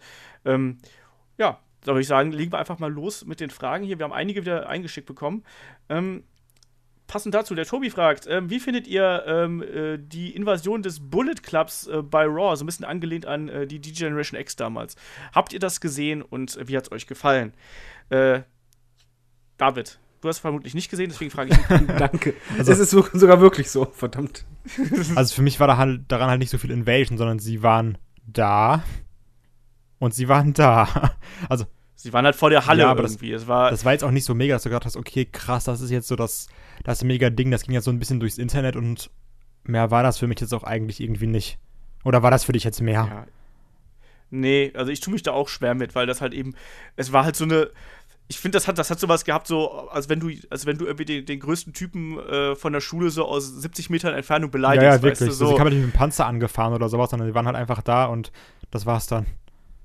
Ja, es war halt, es war halt ganz lustig, sage ich. Es war halt Bullet Ich fand es auch nicht so. Ja, ich fand es halt, ja eben. Das war halt dieses typische, äh, wir versuchen jetzt noch mal ein bisschen zu provozieren, was sie halt immer machen. Das hat ja wohl auch funktioniert. Daraufhin ja, fand es ja WWE auch wohl auch nicht mehr so cool, dass die den, äh, das, das NWO, das Bullet Club Zeichen machen. Das soll angeblich ja äh, auch irgendwie da jetzt Ärger geben, wenn man das macht. Ja, man weiß es nicht. Ich fand es halt auch nicht so. Äh, so ist auch krass, oder? also so wieder von der WWE so. Was? Ihr wollt uns irgendwie ans Bein pinkeln. Jetzt, jetzt, jetzt, jetzt gibt es erstmal ein bisschen Kasala. Damit ihr genau direkt genau, wisst, wo ihr euch erstmal einen Anwalt auf den Hals. Ja. Deswegen, klar, ich meine, was, was soll denn eine große Firma sonst machen, außer beim Anwalt äh, winken? Sollen die da rüberfahren und den paar aus Maul hauen? Das wäre auch genau das, was sie wollen. Ähm, nein, also ich, ich, fand das ganz lustig, was sie da gemacht haben und mit den ganzen Anspielungen und solchen Geschichten und mit, der, mit, den, mit den Fans, wie sie da gespielt haben, das war halt ganz cool. Aber ich fand es jetzt auch nicht so sensationell, sage ich ganz ehrlich. Ähm, der Tobi fragt weiter: ähm, Hat man bei Raw eingesehen, dass die dritte Stunde unnütz ist oder weshalb stehen die Main Storylines nicht beim Endsegment? Ist der Grund hierfür wirklich nur die NFL oder ist der Grund eher, dass die NFL, äh, auch die NFL, aber nicht nur? Ich sehe es ehrlich gesagt wirklich so, dass es nur die NFL ich ist. Ich auch. Also, das hast du ja häufig. Ich nicht. Ja, dann, dann mach du da erstmal zuerst, David. Ähm, ich, ich, finde, also ich denke, es kommen mehrere Aspekte dazu. Erstmal NFL, natürlich total wichtig. Andererseits glaube ich aber auch, dass das ähm, ja, das Verhalten der Zuschauer sich geändert hat. Ich glaube, es ist mittlerweile immer schwieriger, dass halt Leute ähm, wirklich wegen einem Main-Event, der total reinhaut, drei Stunden bei der Stange bleiben. Ich glaube eher, dass die WWE ja. gemerkt hat, es ist eigentlich egal, wann wir diesen Main-Event raushauen. Die Leute, die bleiben wollen, die bleiben eh. Und die, die äh, weggehen, die gehen auch, wenn der Main-Event kommt, gucken sich das später woanders an. Also ich glaube, das, das ist halt auch noch ein zusätzlicher Faktor, das kann dass sein, es halt äh, sich da ein bisschen geändert hat. Und ja. Das halte ich auch durchaus für möglich, aber ich halte eben auch die NFL dafür einen sehr gewichtigen Grund, dass man da eben vorher schon die Sachen ein bisschen abfeuert. Ähm, einfach damit die wichtigen Storylines quasi auf jeden Fall gesehen werden, während die nicht ganz so wichtigen Storylines dann halt von den Leuten gesehen werden, die sie wirklich sehen wollen, so um es so auszudrücken. Das stimmt. Also die, du hast es ja häufiger, dass auch irgendwie mal wenn dann GOT läuft oder sowas oder wenn dann irgendwie die, die Präsidentschaftsdebatte ist, dass dann GOT. Oh ja, Entschuldigung, dass dann äh, Game es wird alles Thrones abgekürzt läuft. nur noch. Ich, ich habe mich gerade, ich musste gerade wirklich überlegen, was denn G GOT ja, weil nur noch alles abgekürzt wird. Das ist die Jugend von heute. Das ist, ach, oh nee. Also auf jeden Fall, dass dann World Wrestling Entertainment eher sagt, dass dann, dass man dann die dritte Stunde macht und die National Football League ist natürlich da auch ein großer Grund für. Aber ähm, Drecksack. ja, ja, wenn, wenn du mir das Bein pissen willst, dann kannst du vergessen. ähm, und ich muss auch sagen, ich fand es eigentlich ganz erfrischend, mal die Cruiserweights im Main Event zu sehen. Und mir hat das auch sehr Das gut gefallen. Das war ein relativ gutes Segment, wenn nicht sogar das beste Cruiserweight-Segment, ähm, seitdem es Tour of Five Live gibt. Von daher ist eigentlich vollkommen okay für mich. Äh, Tobi stellt noch eine Frage zur World Tag Team League. Äh, die beantworten wir im äh, nächsten Podcast, ähm, weil das ein bisschen näher dran noch ist. Und die letzte Frage vom Tobi ist: äh, Würde Roman Reigns auch einen Atombombenangriff überleben? Ja. Ja, also der wäre dann Sagt zwar erst mega im Arsch, würde aber bei zwei wieder rauskommen. Ja, machen wir, Der würde machen wir komplett weiter hier. ausrasten. Äh, Ohne Scheiß, wie, wie fandet ihr eigentlich, ich habe ich hab ja den Podcast noch nicht gehört, ganz kurz zusammengefasst, Immer noch nicht. wie fandet ihr denn das, das Roman Reigns aus 4 Milliarden äh, Finishern? Scheiße. Ja, danke. Rowan Winslow. Genau. Ich wollte Genau, nur mal nachfragen, schön, dass wir darüber gesprochen haben. Ja. ähm, der Ka Katsu Kenny Omega hatte noch zwei Fragen offen hier, die wollen wir natürlich auch nicht unter den Tisch fallen lassen. Die erste Frage ist: äh, Was wäre eure WrestleMania 34 Dreamcard? Ich habe eine ganze Karte Also ich hab mich auf drei Matches glaub beschränkt. Viel. Dann hau mal raus. Also, b- jetzt mal ganz kurz obligatorisch, natürlich CM Punk Main Event gegen ist mir scheißegal, wem. Einfach nur so, damit wir es weghaben. Das ist so Ut ähm, Utopie-Denken, aber ich habe nochmal drei richtige Matches. Für mich ist äh, AJ Styles gewinnt den Rumble und kämpft gegen Nakamura im Main Event. das ist gesetzt, das habe ich Gut. auch.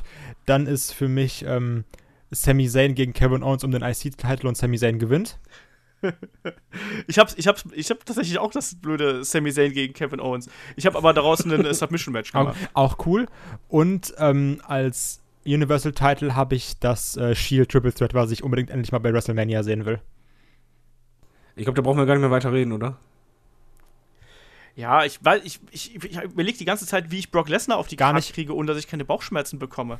Und was, was macht man denn mit Braun Strowman dann? Ich, ich habe irgendwie keine, keine Dreamcard äh, äh, gehabt. Also ich würde tatsächlich mal so ein, äh, äh, also Braun Strowman, Roman Reigns, Brock Lesnar nochmal. So, einfach mal alle, nur, nur die drei, also keine, keine vier auf einmal, nur die drei einfach nochmal und dann in einem, äh, einem ebenso unterhaltsamen Match, was wir jetzt gesehen haben. Hätte ich, würde ich noch mit reinnehmen, allein um diese drei äh, Typen mit auf der Karte zu haben. Und, äh, und ich hätte auch gern noch wieder irgendwie einen, äh, einen Leiter-Match, um. Ja, genau, irgendwie sowas. Also allein um wieder dieses Spektakuläre mit auf einer WrestleMania-Card zu haben. Und ich Also, möchte bei den Frauen sowas, ein Titel gegen Titel-Match. Entschuldigung. Willst du die Titel vereinigen? Ja, haben wir schon mal beim Podcast gehabt, dass ich da nicht der Mega-Fan von bin. Ja, ich höre dir halt nicht Aber- zu, tut mir leid. Ich gehe jetzt pinkeln. ähm, der Katsukeni Omega fragt noch, äh, äh, wenn ihr ein Stable gründen dürftet, äh, welche Namen würde es tragen, wer wären die Mitglieder und was wären ihre Ziele? Ja, das ist äh, wieder so eine schöne, umfassende Frage. So eine ähnliche hatten wir aber auch mal. Wir hatten mal ich hatte damals, glaube ich, irgendwie einen, äh, so ein Gothic-Stable mit Alistair Black und den Authors of Pain irgendwie im, äh, ins Auge gefasst.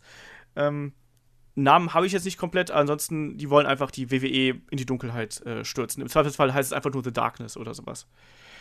Kai, Ich habe dein letztes Mal schon eine dumme Antwort gegeben. Irgendwas mit Till Schweiger Ja, dann, so. gib- dann gib jetzt eine vernünftige. Ja, jetzt gibt eine vernünftige. Boah, puh, ähm, ich hätte gerne, wie wir schon gerade gesagt haben, mit den als Enforcer The Club mit entweder Finn Balor zusammen oder AJ Styles. Also das, das funktioniert einfach für mich mega gut. Also ich bin halt ein Fan davon, wenn ein Stable eine Show übernimmt. Dieses, ich mag es einfach, wenn du hast, der, der äh, Boss vom Stable ist quasi Champion, also Hauptchampion, dann ist einer noch ähm, der Midcard-Champion, der andere sind die Tag-Team-Champions. So ein bisschen halt wie Rice bei WXW. Ich bin davon einfach riesiger Fan, wenn du hast wirklich, okay, diese Übermacht übernimmt gerade die Show.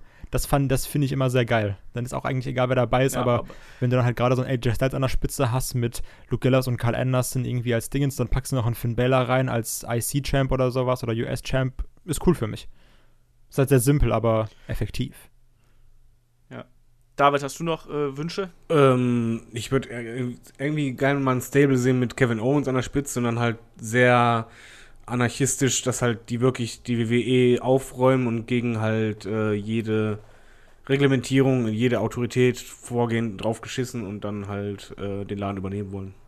Aber das äh, halt, Da würde ja auch sowas wie The Revival würde da, glaube ich, auch ganz gut reinpassen. genau, die würden dazu passen. Also, es dürften halt nur Leute sein, die halt quasi in den letzten Jahren erst dazugekommen sind im Main Roster oder ganz frisch und so, also quasi die neue Generation, Anführungszeichen. Äh, sowas finde ich cool. Alright. Nächste Frage. Thomas Müller hat Der zwei echte? Fragen per Mail eingeschickt. Der echte Thomas Müller ist äh, schöne Grüße an den FC Bayern. Ähm, er hat zwei Fragen eingeschickt. Ähm, die zweite, die er eingeschickt hat, war: Wie fandet ihr Lake cool als Duo und äh, wer war die bessere Wrestlerin? Keiner, das war scheiße. David. Ja, da, doch, ey, also manchmal mag ich Kai wirklich. Und in diesem Falle auch. Ähm, Ich dachte, die waren einfach, Fall sch- nicht. die waren wirklich einfach scheiße. Ich fand absolut, ich sag, sag's mal einfach so, wenn die eine halt nicht mit dem Undertaker zusammen gewesen wäre, ich glaube nicht, dass sie jemals einen Titel bekommen hätte. Äh, ich fand die absolut langweilig in den Promos, nervig vor allen Dingen auch noch. Im Ring war das nicht gerade das, das, das Nonplusultra, das, nee. Da war keine die bessere. Wer war denn die bessere? Darum geht's ja. Es geht ja nicht Die um waren Michelle beide McCool. gleich scheiße. Michelle McCool. Michelle Was? McCool. Ich hätte halt gesagt, dass Layla die bessere Wrestlerin war, aber als Wrestlerin waren die beide nicht gut, da stimme ich vollkommen zu. Ich fand die aber damals irgendwie ein bisschen unterhaltsam. Ich weiß, das war nicht alles politisch korrekt, gerade diese, diese äh, Fat-Shaming-Geschichte da mit Mickey James war halt aus heutiger Sicht natürlich echt sehr, sehr grenzwertig. Das war nicht nur aus heutiger Sicht äh, grenzwertig. Die, die Frau hatte irgendwie äh, Kleidergröße 38 und die reden Ja. von ein Schwein. Ja, es waren halt die Bitches. Ja, aber mit Bitches Ich kann ich auch sie- nichts ich- anfangen, muss ich ganz ehrlich sagen. Olaf anscheinend schon, Ja, der fand ich die fand sie ganz halt- gut. Der Ich Olaf steht die- auf die ich fand Ein paar Bitches. Sachen da ganz lustig. Super. Äh, Ich fand ein paar Sachen da ganz lustig. Ich fand diese, diese Art und Weise, wie die halt ihre, ihre Promos aufgezogen haben, mit dem gleichzeitig reden, das machen sie jetzt ja bei, äh, bei NXT, hier Peyton Royce und die andere, deren Namen ich immer vergesse, die machen das ja auch so ein bisschen in der Art. Wie heißt die andere denn nochmal? Peyton Royce und Billy Kay, so heißt er. Ähm, ich fand das ganz lustig, aber als Wrestlerin fand ich die beiden absolut grauenhaft. Das ist das Schlimmste, das ist halt so das Abbild der, der Divas Division, die wir damals gehabt haben. Ähm, der Thomas fragt aber auch noch, was war euer Lieblingsbotch in der WWE? Darf ich, darf ich, darf ich, darf ich? Botch, äh, ja, Mania. dann mach komm hier. Ähm, und zwar, ich habe zwei. Einmal, das ist richtig, ich liebe ich einfach, wo Mark Henry in den Ring kommt und Batista wegschubbt. Batista geht so einen Schritt nach hinten und lässt sich so richtig dumm nach hinten fallen, wo du so siehst, das, da, da hat gar nichts gepasst. Kennt, kennt euch daran erinnern, Ja. das finde ich richtig geil. Aber der allerwitzigste ist, ähm, Matt Hardy ist ja auch, wenn er dann gerade, also dieser normale Matt Hardy war, nicht broken oder sowas, hat er, glaube ich, mal mit einem Match mit Justin Gabriel zusammen, also im Team. Und ähm, dann hat er sich ja immer mit einem Fuß auf das unterste Seil gestellt, mit dem zweiten auf das mittlere und dann seine Matt Hardy-Geste gemacht, diese mit den drei Fingern. Und sie dann so, die- so nach Ja. vorne gelehnt und ist einfach mal nach vorne übergefallen. Das, hab fand ich richtig gesehen, ja. Das lustig. ist echt sehr Also gut. einfach so. Und er fällt einfach runter so. Und Justin Gabriel steht da und guckt einfach nur hin und denkt sich, was ist hier gerade passiert? Aber das ist schön. Ich, ich mag auch diese, diesen, diesen Botch, wenn äh, Melina ihren Spagat auf dem äh, Apron machen will, um dann da rein zu, reinzusteigen in den Ring und dann einfach mal abrutscht und äh, fast da auf, den, auf dem Allerwertesten landet. Den mag ich auch ganz gern.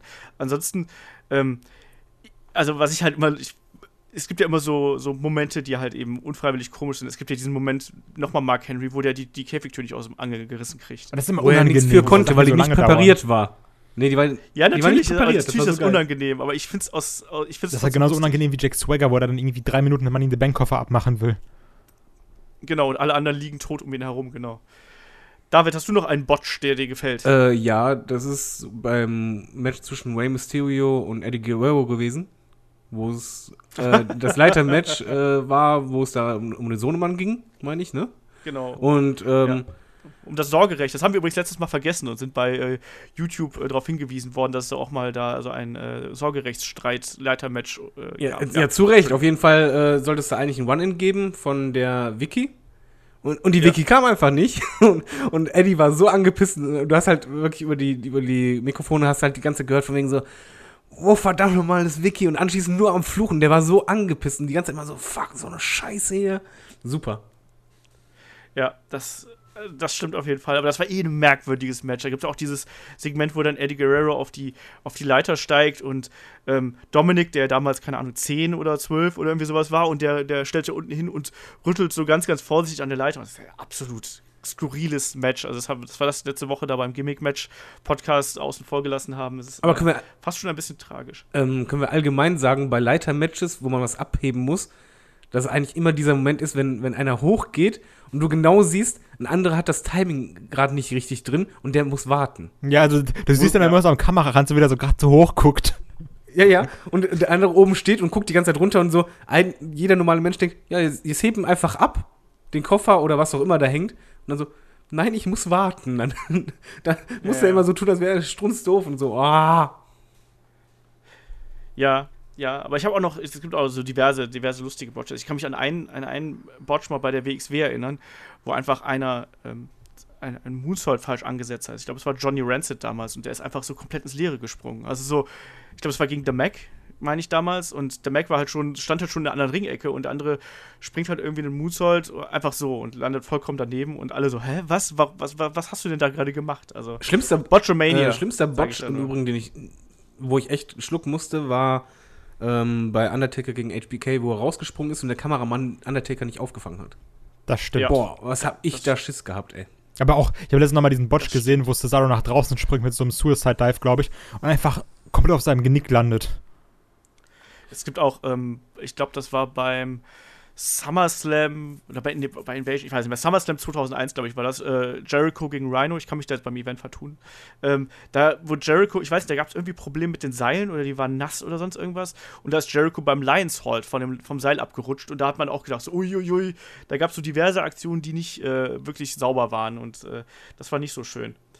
Ähm, Nächste Frage, der äh, Mr. Fadden77 fragt via YouTube, Achtung, längere Frage, äh, die Besucherzahlen der wöchentlichen WWE-Shows sind ja weiterhin rückläufig. Sollte WWE überlegen, eventuell aus den großen Mehrzweckhallen rauszugehen und kleinere Hallen zu mieten oder vielleicht sogar, wie man es mit NXT macht, die Wochenshows an einem festen Ort zu produzieren und nur noch mit Hausshows und den Big Four durch die Lande zu ziehen. Die kleinen Pay-Per-Views könnte man da dann auch an einem festen Ort produzieren, da sie ja äh, kaum von Raw und SmackDown unterscheiden.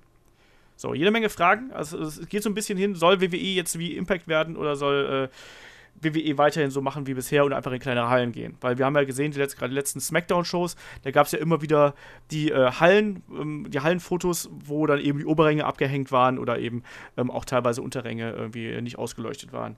Äh, Kai, wie siehst du das? Kleinere Hallen einfach oder äh, generell also am besten sonst Kölner? Underground oder sowas.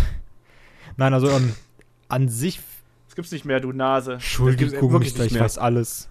Dann halt, ich wollte ich wollte auch eigentlich Music Hall sagen, fällt mir gerade mal ein.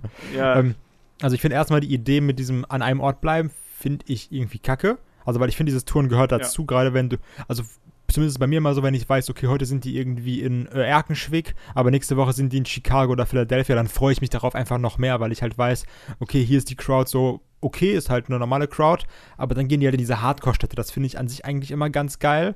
Deswegen bin ich kein Fan davon, das an einem festen Ort zu machen. Und ähm, gerade dieses, also es muss auch auf jeden Fall live sein. Nicht irgendwie immer an einem Ort vorproduzieren oder sowas, weil gerade in der heutigen Zeit, du würdest halt mit Spoilern totgeschmissen werden, sind wir mal bitte ehrlich, oder? Ähm, Ja. Deswegen finde Ja. ich es okay. Und klar, also man könnte, also was halt wirklich irgendwie eine Alternative wäre, wäre in kleinere Hallen zu gehen. Aber ich weiß jetzt auch nicht, wie das dann irgendwie den Ertrag schmälert und was dann WWE so, so sagt, dass sie li- lieber sagen, okay, wir gehen in eine Halle, da, da sind 3000, die würden wir ausverkaufen. Nehmen wir aber lieber irgendwie eine Halle mit 15.000 Leuten, verkaufen dafür dann aber 5000 Karten. Ich weiß halt nicht, wie sich das da irgendwie mit den Gewinn verhält oder sowas. Da Ich steige ich, das jetzt zu sollte man dran drin. denken, wie das, wie das im Fernsehen auch rüberkommt. Weil ich glaube, eine kleine Halle kann man ab und an mal machen, ähm, aber es wirkt einfach ganz anders. Bei, bei der WWE bist du halt einfach diesen Unterschied gewohnt zu Impact und Co. Die sind in diesen großen Hallen. Und als normaler Zuschauer, dir fällt es ja nicht auf, ob der Oberrang jetzt abgehangen ist oder nicht. Da achtest du nicht wirklich drauf. Sondern du siehst einfach nur immer, ja, hier große Masse, Kamera Weitwinkel extra gemacht und Co. Das gehört schon zu WWE dazu. Ich, ich kann mir nicht vorstellen, dass WWE, wenn die kleinere Hallen nehmen würden, da würden die sich eher wieder gleichsetzen mit den kleineren Ligen. Und die wollen sich ja abheben, dass sie ja anders sind. Dass sie, die sind ja der, das, die Monopolstellung schlechthin. Und das wäre nicht klug. Ja, und ich glaube auch, was Kai gerade gesagt hat, also das, das Touren muss auf jeden Fall sein, damit du halt eben das Gefühl hast, dass du bei einem großen, bei einem großen Entertainment-Produkt dabei bist. Und nichts anderes will ja WWE sein. Das muss auf jeden Fall passieren. Ähm, ich glaube auch, dass man, die, die, die Ticketpreise sind ja auch horrend. Das muss man ist auch halt wiederum, schweineteuer überlegen, einfach, ne? Ja, eben. Und, du, und das ist einfach viel. Also durch die zwei Roster hast du, hast du ja dann noch mal mehr äh, WWE, was du theoretisch dann irgendwie unter die Leute bringen musst. ähm, ich glaube, was WWE machen muss, ist einfach, dass das, das Produkt wieder äh, unterhaltsamer wird und dass das frischer wird und so. Und ich finde, dass man, man arbeitet ja auch so ein bisschen dran. Also ich habe zumindest die letzten Wochen das Gefühl gehabt, dass die Shows zumindest wieder ein bisschen besser geworden sind. Ähm, trotzdem ist das natürlich noch weit, weit weg von dem, was wir alle irgendwie richtig äh, gut finden Ähm, würden. was er aber anmerkt, würde ich gerne noch drauf eingehen, er sagt ja, die kleinen Pay-Per-Views ähm, unterscheiden sich ja kaum von Raw und SmackDown Live. Das finde ich auch schrecklich. Hat Also, halt recht, ne? Ja, Ja, natürlich, weil Ja. es ist immer dieselbe Stage und Co. Und dieses Gefühl habe ich halt mittlerweile auch. Wenn ich halt die kleineren Pay-Per-Views gucke, denke ich so, ja, es ist halt ein Raw oder SmackDown, nur halt, dass es nur Matches gibt. Und das, das war's. Und dieses WWE, ähm, ja, die, die sparen immer mehr ein, auch Pyro und Co. Und ich finde halt, die Preise, die die Ticketspreise, die sind ja sogar höher als früher. Aber du kriegst in Anführungszeichen weniger. Also das heißt nicht, dass das Produkt schlechter ist, sondern einfach vom Feeling her, wenn du reinkommst, ist halt eben nicht eine eigene Stage für diesen Event. Du hast halt, äh, alles sieht gleich aus, die Halle ist dieselbe, der Ring gleich und so. Es ist nur ein anderes Display, ja, super. Das ist dann für mich dann halt nicht in dem Moment ein anderes Gefühl und ich glaube, die WWE sollte eher daran mal äh, rangehen wieder. Also eben gerade bei diesen kleinen Pay-Per-Views kann ich damit ja noch leben, obwohl ich jetzt sagen muss, dass halt No Mercy auch gerade durch die Farbgebung extrem wie einfach Raw aussah. Aber was ich halt schlimm finde, ist, dass es dann nicht mal beim SummerSlam, also SummerSlam soll ja vom Prinzip her das zweitgrößte Event des Jahres sein, obwohl es für mich ja trotzdem der Rumble eher ist. Aber SummerSlam soll, soll ja so das WrestleMania des Sommers sein. Und dass du halt dann noch eine Raw-Stage hast, das dann schon irgendwie eher so, okay, das ist jetzt der SummerSlam, äh, weiß ich nicht. Ja, ja ich tue mich da auch ein bisschen, äh, ein bisschen schwer mit. Also da, da muss WWE auch schauen, dass sie eben sich nicht tot spart und einfach den Events noch immer einen eigenen Charakter verleiht. Ich finde das auch nicht gut, dass man jetzt quasi nur noch WrestleMania hat als ganz speziellen Event und alles andere ist mehr oder weniger gleich. Ich glaube, das ähm, da fragt man sich dann auch, warum man die Shows quasi immer besuchen muss, wenn es doch irgendwie eigentlich immer gleich aussieht. Ich glaube, das wird alle auch auf Dauer kein, keine gute Idee sein. Ähm, ich mach, machen wir noch eine und die, die restlichen Fragen schieben wir einfach in die äh, nächste Ausgabe, ähm, die ja übrigens schon ein bisschen früher kommt. Da machen als nächstes eine kleine Spezialausgabe, dann nehmen wir die einfach noch mit rein. Ähm, der Volker fragt, ähm, wer sind denn deine oder eure Top 3 Wrestler bei Raw, SmackDown und NXT, auf die ihr oder du verzichten könntet? Oh, oh, ich dachte gerade, ich hatte schon so im Kopf, okay, AJ Styles, ja, hier, okay. Und dann verzichten. Oh, verdammt. Aber, dann machen wir jetzt allgemein, dass wir einfach drei sagen, oder? Ja, mir fallen ehrlich gesagt auch gar keine so richtig ein. Also ich, ich habe jetzt Du keinen. bist doch ich- Corporate Olaf, einfach alle feuern. Nee, also ich, ich brauche eine Dana Brooke nicht. So. Brauche ich nicht wirklich. Ähm, weiß ich nicht. Ich brauche ehrlich gesagt auch einen Eric Young nicht wirklich. Ich finde Eric Young nicht so geil. Mochte ich noch nie besonders. Wer ist denn bei euch? Mir fällt ansonsten gerade keiner ein. Hi. Ja, ich überlege gerade, mal ganz kurz. Irgendeiner, meldet euch. Hilfe. Ja, was, boah, was, Kurt Hawkins. Aber der ist kein nee, Superstar. ich finde Chris Hawkins Top- ist mega unterhaltsam Nee, übrigens. eigentlich mit seiner- machen wir das auch gerade falsch. Die Frage war ja Topstars oder nicht? Ja, ist egal. Ich glaube, er Nein, nee, das ist nicht schon- egal. Wir müssen schon bei Topstars gucken, weil das ist das Schwierige. weil Er hat ja gesagt, auf welche Topstars könnten wir verzichten? Jinder Mahal. Ja. Ja, na. No, nö, eigentlich nicht. Der, der, darf, der darf noch bleiben, aber man könnte jetzt die ganz beliebte Antwort nehmen und sagt einfach Roman Reigns, aber. Ja, nee, aber der hat auch- der, der ich würde lieber auf den Jinder Mahal als auf den Roman Reigns verzichten. Ja, eben. Also, ich weiß es nicht. Ich brauche Topstars gar ja, keinen. doch. Nee, das ist der Spaß an der Frage. Da müssen wir Nee. jetzt durch. Ja, Warum denn? Warum muss ich denn einen jetzt rausschmeißen? ja, weil das die Frage Weil- ist. Weil das die Frage ist. Die Frage ist ja, welche drei Topstars ähm, würdet ihr rauskicken, beziehungsweise auf welche drei Topstars könntet ihr verzichten? Auch wenn man es nicht will, aber man mu- muss sich entscheiden. Wenn es äh, Vince zu dir kommen würde, sagt hier, von meinen Topstars werde ich drei entlassen, du musst jetzt aussuchen. Darf Du ich hast keine andere entlassen? Wahl. Darf Hm? ich Vince entlassen? Nein, nur die Topstars. Oh, ja. Wrestler. Ähm, Gar nicht so leicht. Ich würde Dean Ambrose nehmen, bin ich ehrlich. Und Wendy Orton. Bin schon mal bei zweien. Randy Orton könnte man echt nehmen, ne? Ja, Randy Orton halte ich auch jetzt so. Ich sag noch Dolph Ziggler. Topstars. Na komm, jetzt übertreibt mal nicht Ja. hier. Gott, gehen? Ja, Schwierig. Ja, der ist ein ehemaliger, ist ein ehemaliger WWE-Champion, komm, also der, der zählt noch. Ähm, Ga- nehmen guck, wir denn noch? ganz ehrlich, ich könnte auf den Brock Lesnar verzichten. ja, das wäre auch, das wäre die nächste Wahl. Ja, irgendwie sowas. Randy Orton ist aber bei mir auch, glaube ich, ganz hoch im Kurs. Also ich, würde sagen, Brock. Lesnar, Randy Orton, Jinder Mahal.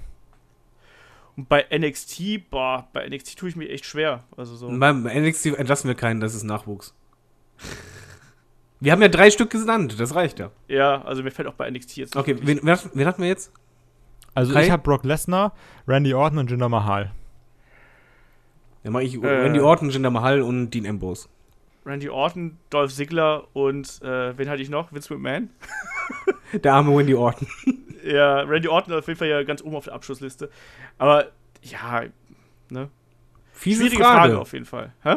Fiese Frage, echt. ey. Fiese Frage, ja. Und wie gesagt, Dana Brooke würde ich noch entlassen, aber äh, wenn die nicht als Topstar zählt, dann kann ich da auch nichts gegen machen. Komisch, aber ist das auch. halt so. ja.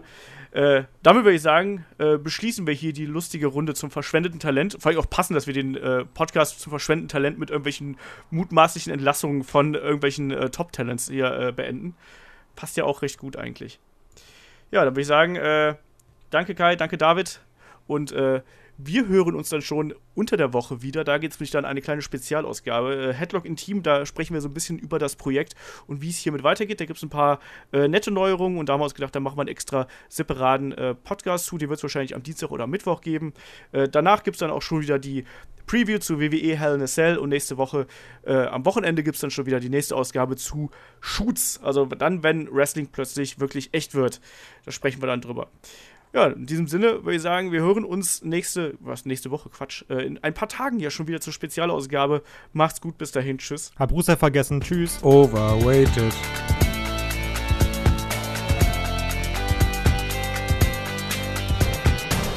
Headlock, der Pro Wrestling Podcast.